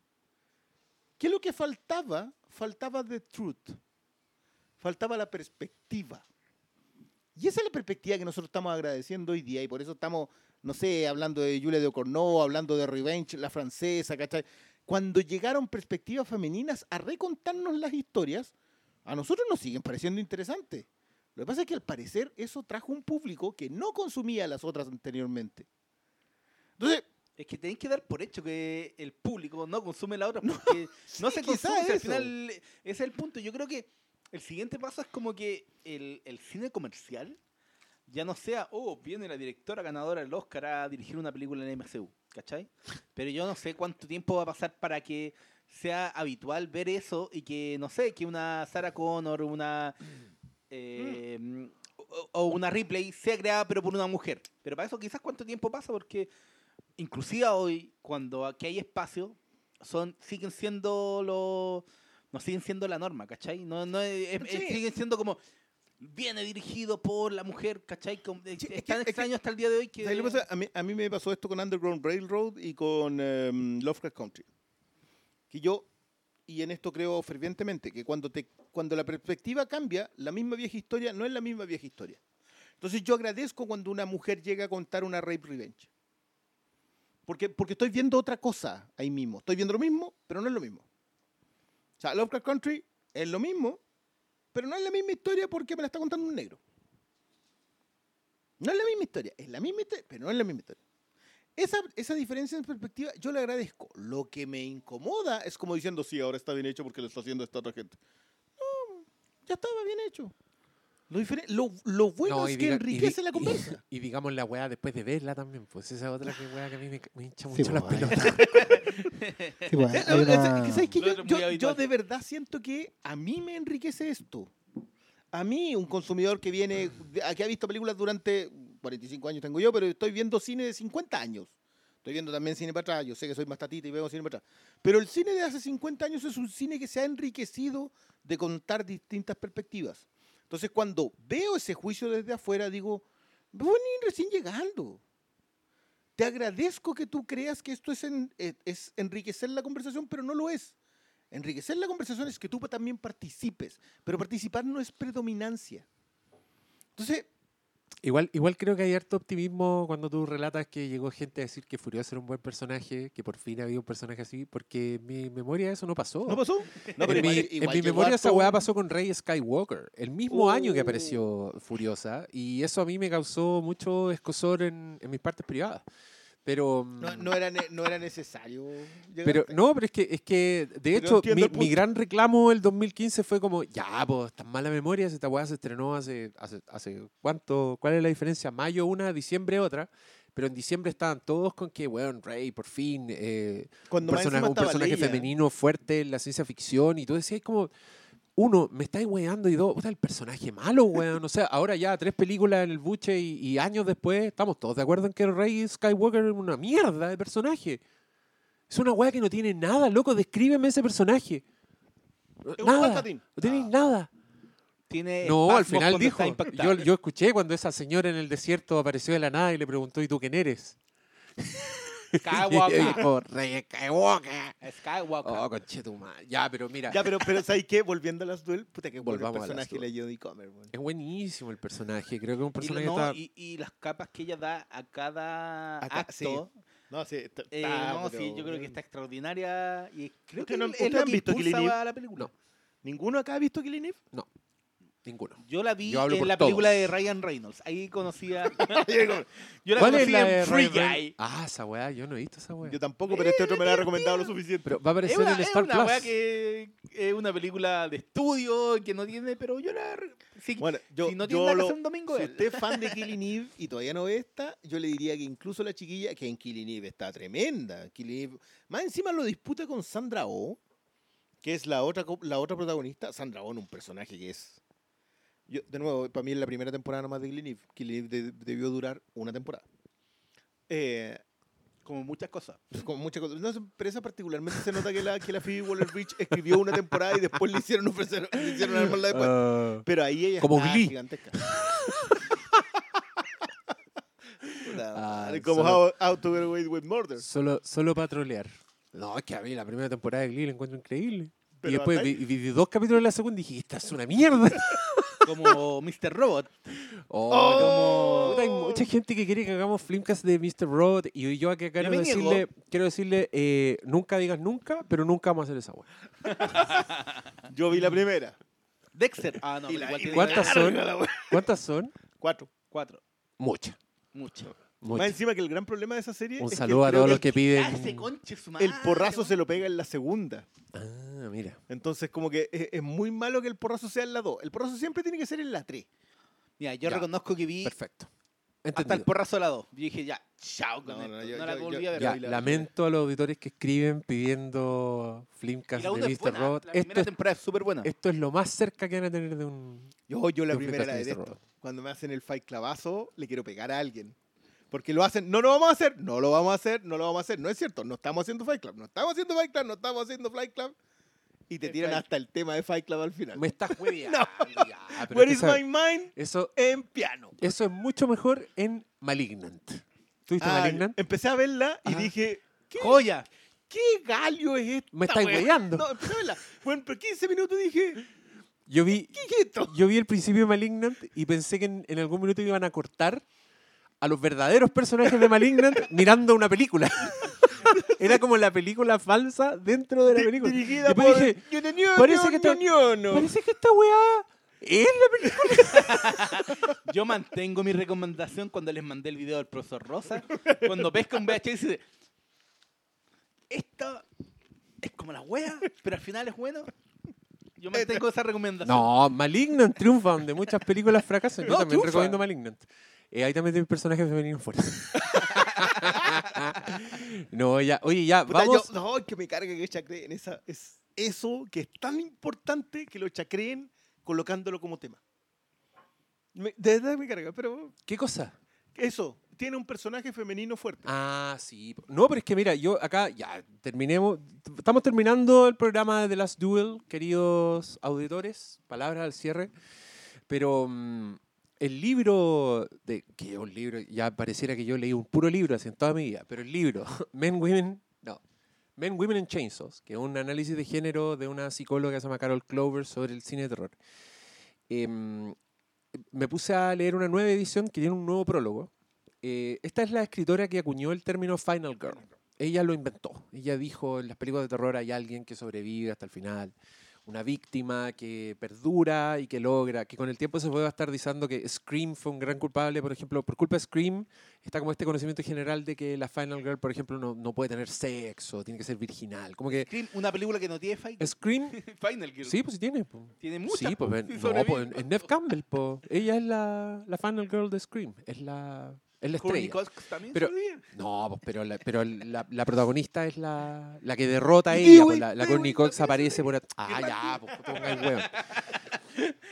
Bueno, esa Scream la simplificó, pero como que masificó la weá, en fin. Y esta loca en el prólogo, que es un prólogo más o menos reciente, dice que lamenta mucho el daño que le causó al mundo su concepto de Final Girl, porque transformó un poco en una, en- se transformó en una fábrica de personajes femeninos fuertes, y lo dice así como con muchas comillas, que son personajes que básicamente entran peleando, entran siendo rudas, entran dominando la situación, pero que a todos se le olvidó como el elemento que hace la Final Girl, que es que son víctimas. ¿cachai? Que un- una Final Girl no es una buena en control, es una buena que No es una Kick-Ass Girl. sufre. No, pues no es una Kick-Ass Girl. Es un, es un- y, y- y el ejemplo ahí es como la primera, que es Jamie Lee Curtis en Halloween, que es un personaje, weón, a duras penas llega hasta el final, ¿cachai? Es, un- es una sobreviviente. Y para ella eso es muy importante, es muy importante para hacer las lecturas de género. Pero tú veis incluso la Laurie Strode de Halloween Kills, que es una buena que desde el principio está en este personaje fuerte, porque parece que es lo que, es lo que hay que hacer ahora, como que no existe mucho tránsito en los personajes. Y todos los personajes femeninos de Halloween Kills son iguales, son todas mujeres de armas tomar, que es una weá muy aburrida, que no tiene capas y que se olvida como de este elemento que, que para ella es fundamental, que es como el viaje del personaje. Es un personaje que, donde empieza y donde termina, eso es lo que hace un- una, una Final Girl. Y, y es real que ahora el personaje femenino pareciera que, que- que es un personaje fuerte como, como, como de piso, de base. ¿cachai? Parte siendo un personaje fuerte, termina siendo un personaje fuerte. Y, y es como uno de los, de, de los coletazos de este. De, esto un poco. Que, yo encuentro que está, honestamente, está súper tonta la, la cultura y la masa. Como que estamos, estamos consumiendo mal. Entonces, Es ya, ahí- ya una weá se hace costumbre. Diste la palabra exacta. Estamos consumiendo. Si el gran problema de todo eso es que cuando es expresión artística, hay una visión del mundo. Pero en el momento en que la, la industria lo asume, se convierte en un producto. Es que Y yo, el momento que empezáis a venderlo, solo generas productos. Sí, eso, No eso es verdad, pero, pero creo, es que esa es la weá, pues yo creo que hay productos y hay weas que nosotros podemos consumir absolutamente. O sea, pensemos en la- las mismas sagas de terror, que son franquicias, pero que, claro, tienen un, un punto de vista igual, tienen esta weá, pero yo creo que siguen siendo productos y para mí eso no tiene nada de malo. Es un cine, mientras más. James Cameron, po. James Cameron, los weones más pop que existen, weón, que sus ambiciones son exclusivamente eh, de, de sus propios mundos y, y de narrador que quiere ser lo más masivo posible. Weón no hace esta weá, po. son personajes con tránsito, ¿cachai? Ripley tiene un, tiene un fondo, se demora en llegar al- al- a sus momentos. Bueno, en el caso específico de Ripley es como. Hay que incluir la película anterior. Pero, pero piensen en Sarah Connor, piensen en esa- la Sarah Connor de Terminator 2 existe porque existe la Sarah Connor de Terminator, pues weón. No, no podís partir con la con la Sarah Connor de Terminator 2, pero yo siento que hoy día las películas parten con la Sarah Connor de Terminator 2. Es que, Se claro, transformó como en la pero ahí la- Cameron la hace la, la pasada de Final Girl a Kick-Ass Girl. Pero lo es hace es es entendiendo ahí que un hermoso porque- va y- antes y, que otro. porque el weón entiende muy bien las secuelas, Claro. ¿cachai? Y, pero, pero toma también el personaje de Rose. po, weón. Rose es una niñita atrapada en su mundo, que, que- que la primera vez que pega un hachazo para romperle la esposa a Jack Dawson, la buena cierra los ojos, está temblando, ¿cachai? Es, es un ser humano, finalmente. Es un personaje así que está construido de adentro para afuera. Como que el weón tiene sus momentos Kikas Girl y son increíblemente satisfactorios. Pero pareciera que las generaciones venideras de cineastas se quedaron solo con ese momento. Dijeron, wow, qué satisfactorio es cuando la, la, la weona así de- de- toma el, el toro por las astas y da vuelta a la situación. Así que ahora eso es lo que vamos a hacer. Y, y eso es lo que pasa, y eso es lo que está pasando hace mucho rato en las películas de superhéroes. Sí, as- Porque están asumiendo que todas parten como. Y qué bueno que hablaste de Sarah Connor, porque justamente Sarah Connor hace lo que ninguna más hace. Que es que, ya, ok. Sarah Connor es un personaje que la primera es hace el, el arco completo de Final Girl. De hecho, la vi anoche y lo tengo súper presente. Que solo cuando quedan siete minutos de película ella dice On your feet, soldier. Sí. Es la única vez cuando ella asume el rol que el otro le había pedido que asumiera Que que eventualmente, claro. Pero ella no lo entiende hasta que está en la situación, hasta que está en la guerra. Y en la 2 efectivamente es Sarah Connor. La gracia es que la 2 cuestiona a la Kikas Girl. Ella no está en la razón por ser la guerrera que es. Y tiene que pegarse otro viaje. Y ahí está el talento. Sí, que inclu- pero yo creo que igual hay películas, sobre todo en el último tiempo en el terror, en donde han tomado estos estereotipos y lo han dado vueltas para su propia narrativa. Hay una película que se llama, de hecho, Final Girls. Sí. Eh, creo que estuvo en Netflix. Yo la vi sin ninguna expectativa. Encontré que era bastante buena la reinvención que toman de todos estos códigos de los que están hablando para para hacer como una película de género dentro del género. Está eh, Ready or Not, que hace también algo similar. Y yo creo que se ha pasado como a esta. a este Mm. momento en donde ya se están revisando los códigos para apropiarlo a una, al nuevo contexto. Y creo que ahí están saliendo altas, hartas cosas eh, bastante choras. Está inclusive esa serie que sacó Netflix. Se me fue el nombre. ¿Qué te gustó? La, la que te Fear gustó a ti? Street. Fear, Fear Street, Que ¿cachai? se merecía una conversación. Buenísima. ¿Cachai? Tres Y- y- películas, no es una serie. son, sí, son tres Mm. películas, de verdad. Bueno, es una serie de películas.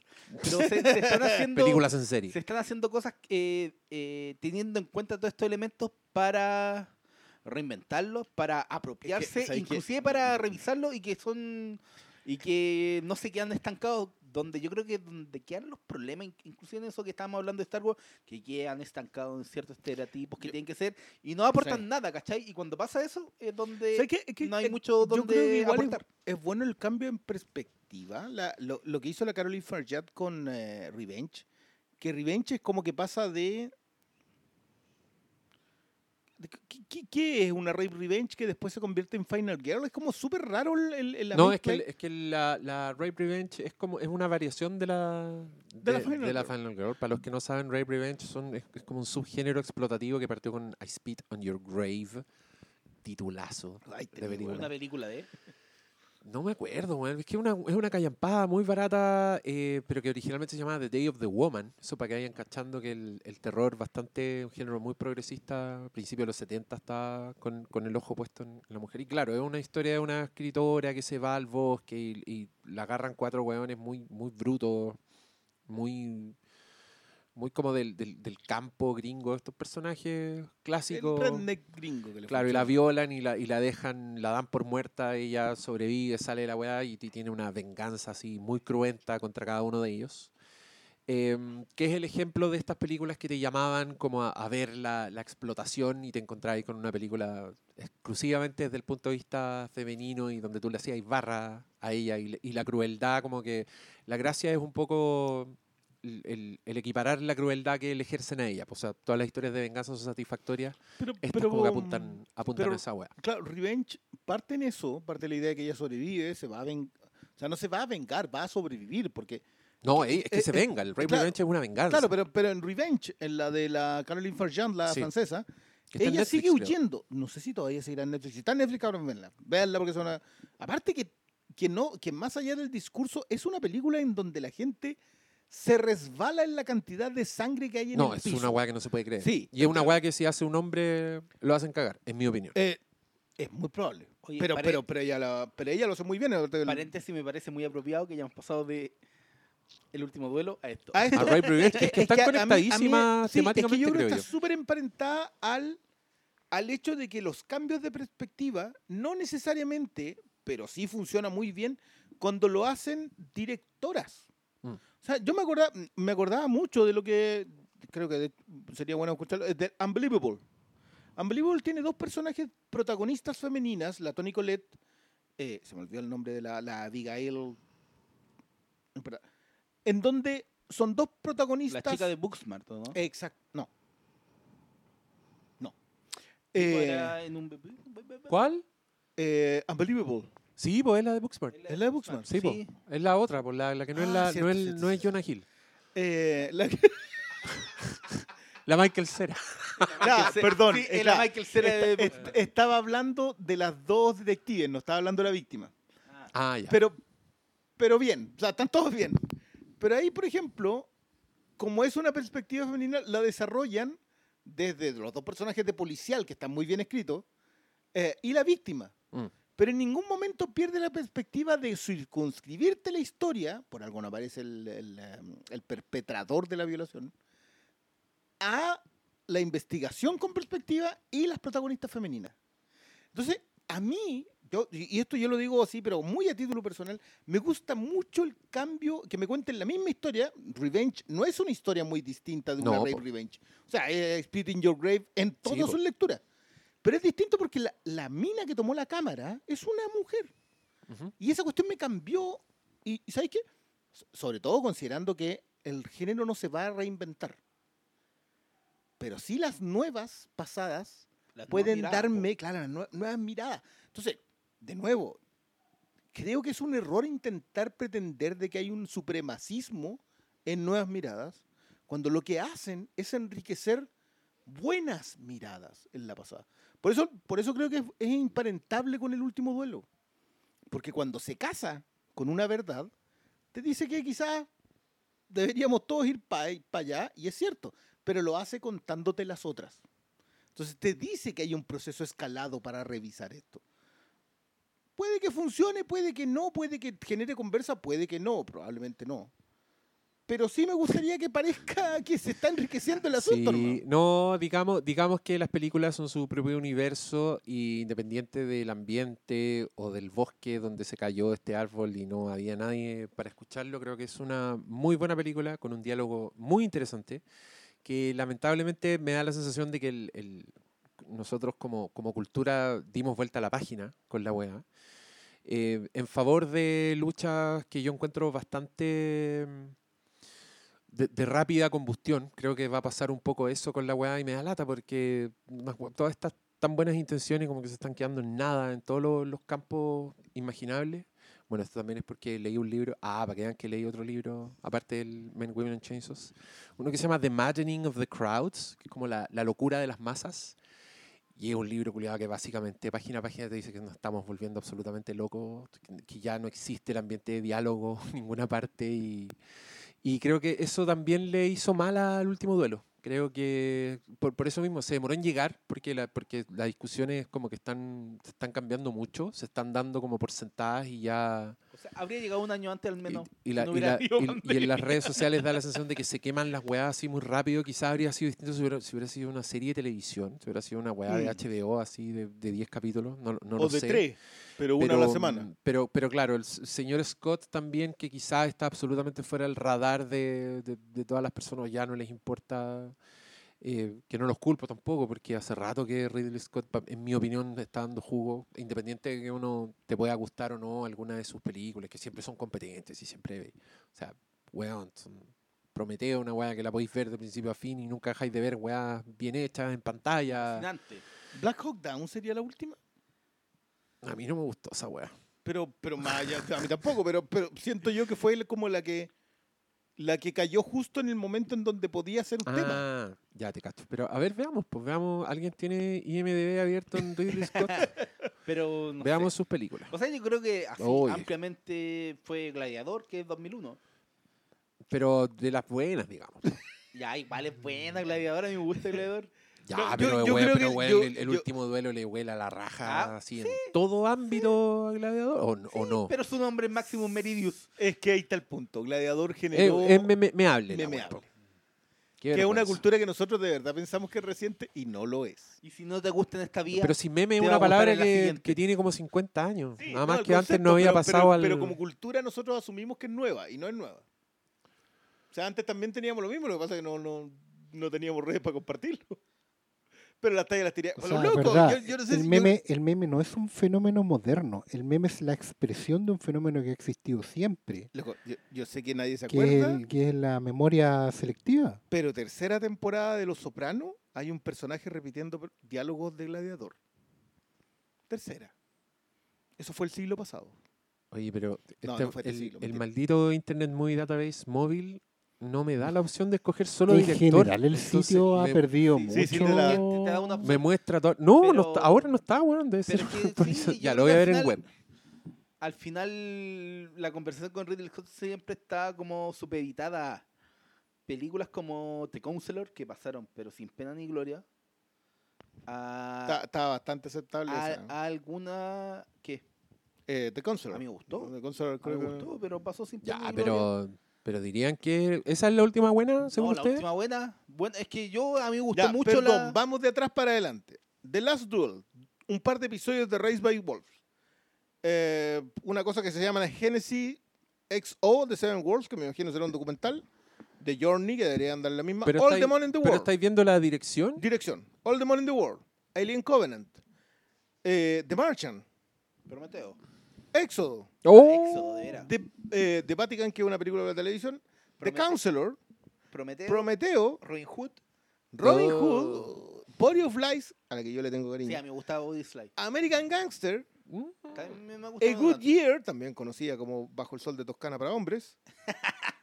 Kingdom título. of Heaven, Esa a la cual tenemos aquí justo, justo la la, versión, dicotomía, eh, que la el- buena es la la versión direct- del corte del lector. Matchstick Men, que parece que acá es un anime que esa es como la que todos le... Yo Sí, creo que- señor. Yo creo, para mí, The Last Duel es su mejor película desde Matchstick Matchstick Men. Sí. Pero Black yo no Hawk vi Down. el Director's Cut de la weá. No, es que esa es otra película. Yo, yo que tú sabéis que yo estoy peleado con Ridley Scott eternamente, digamos, esa fue así como... Estaba buena esto. Aníbal, Gladiador. G.I. Jane, White Squall, 1400... no- Oh, 1492 se me había olvidado esa y wea. Telma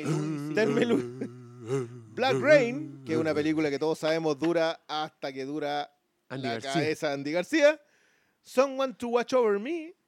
Y todas esas películas. ¡Oh, leyenda! papá! Leyenda, ¿no? Cuando Sí, Tom Cruise tenía cayuya. No, pero sí, digamos lo que desde Max Blade Runner. Men- Alien, Los Duelistas, que sigue siendo una de sus joyas.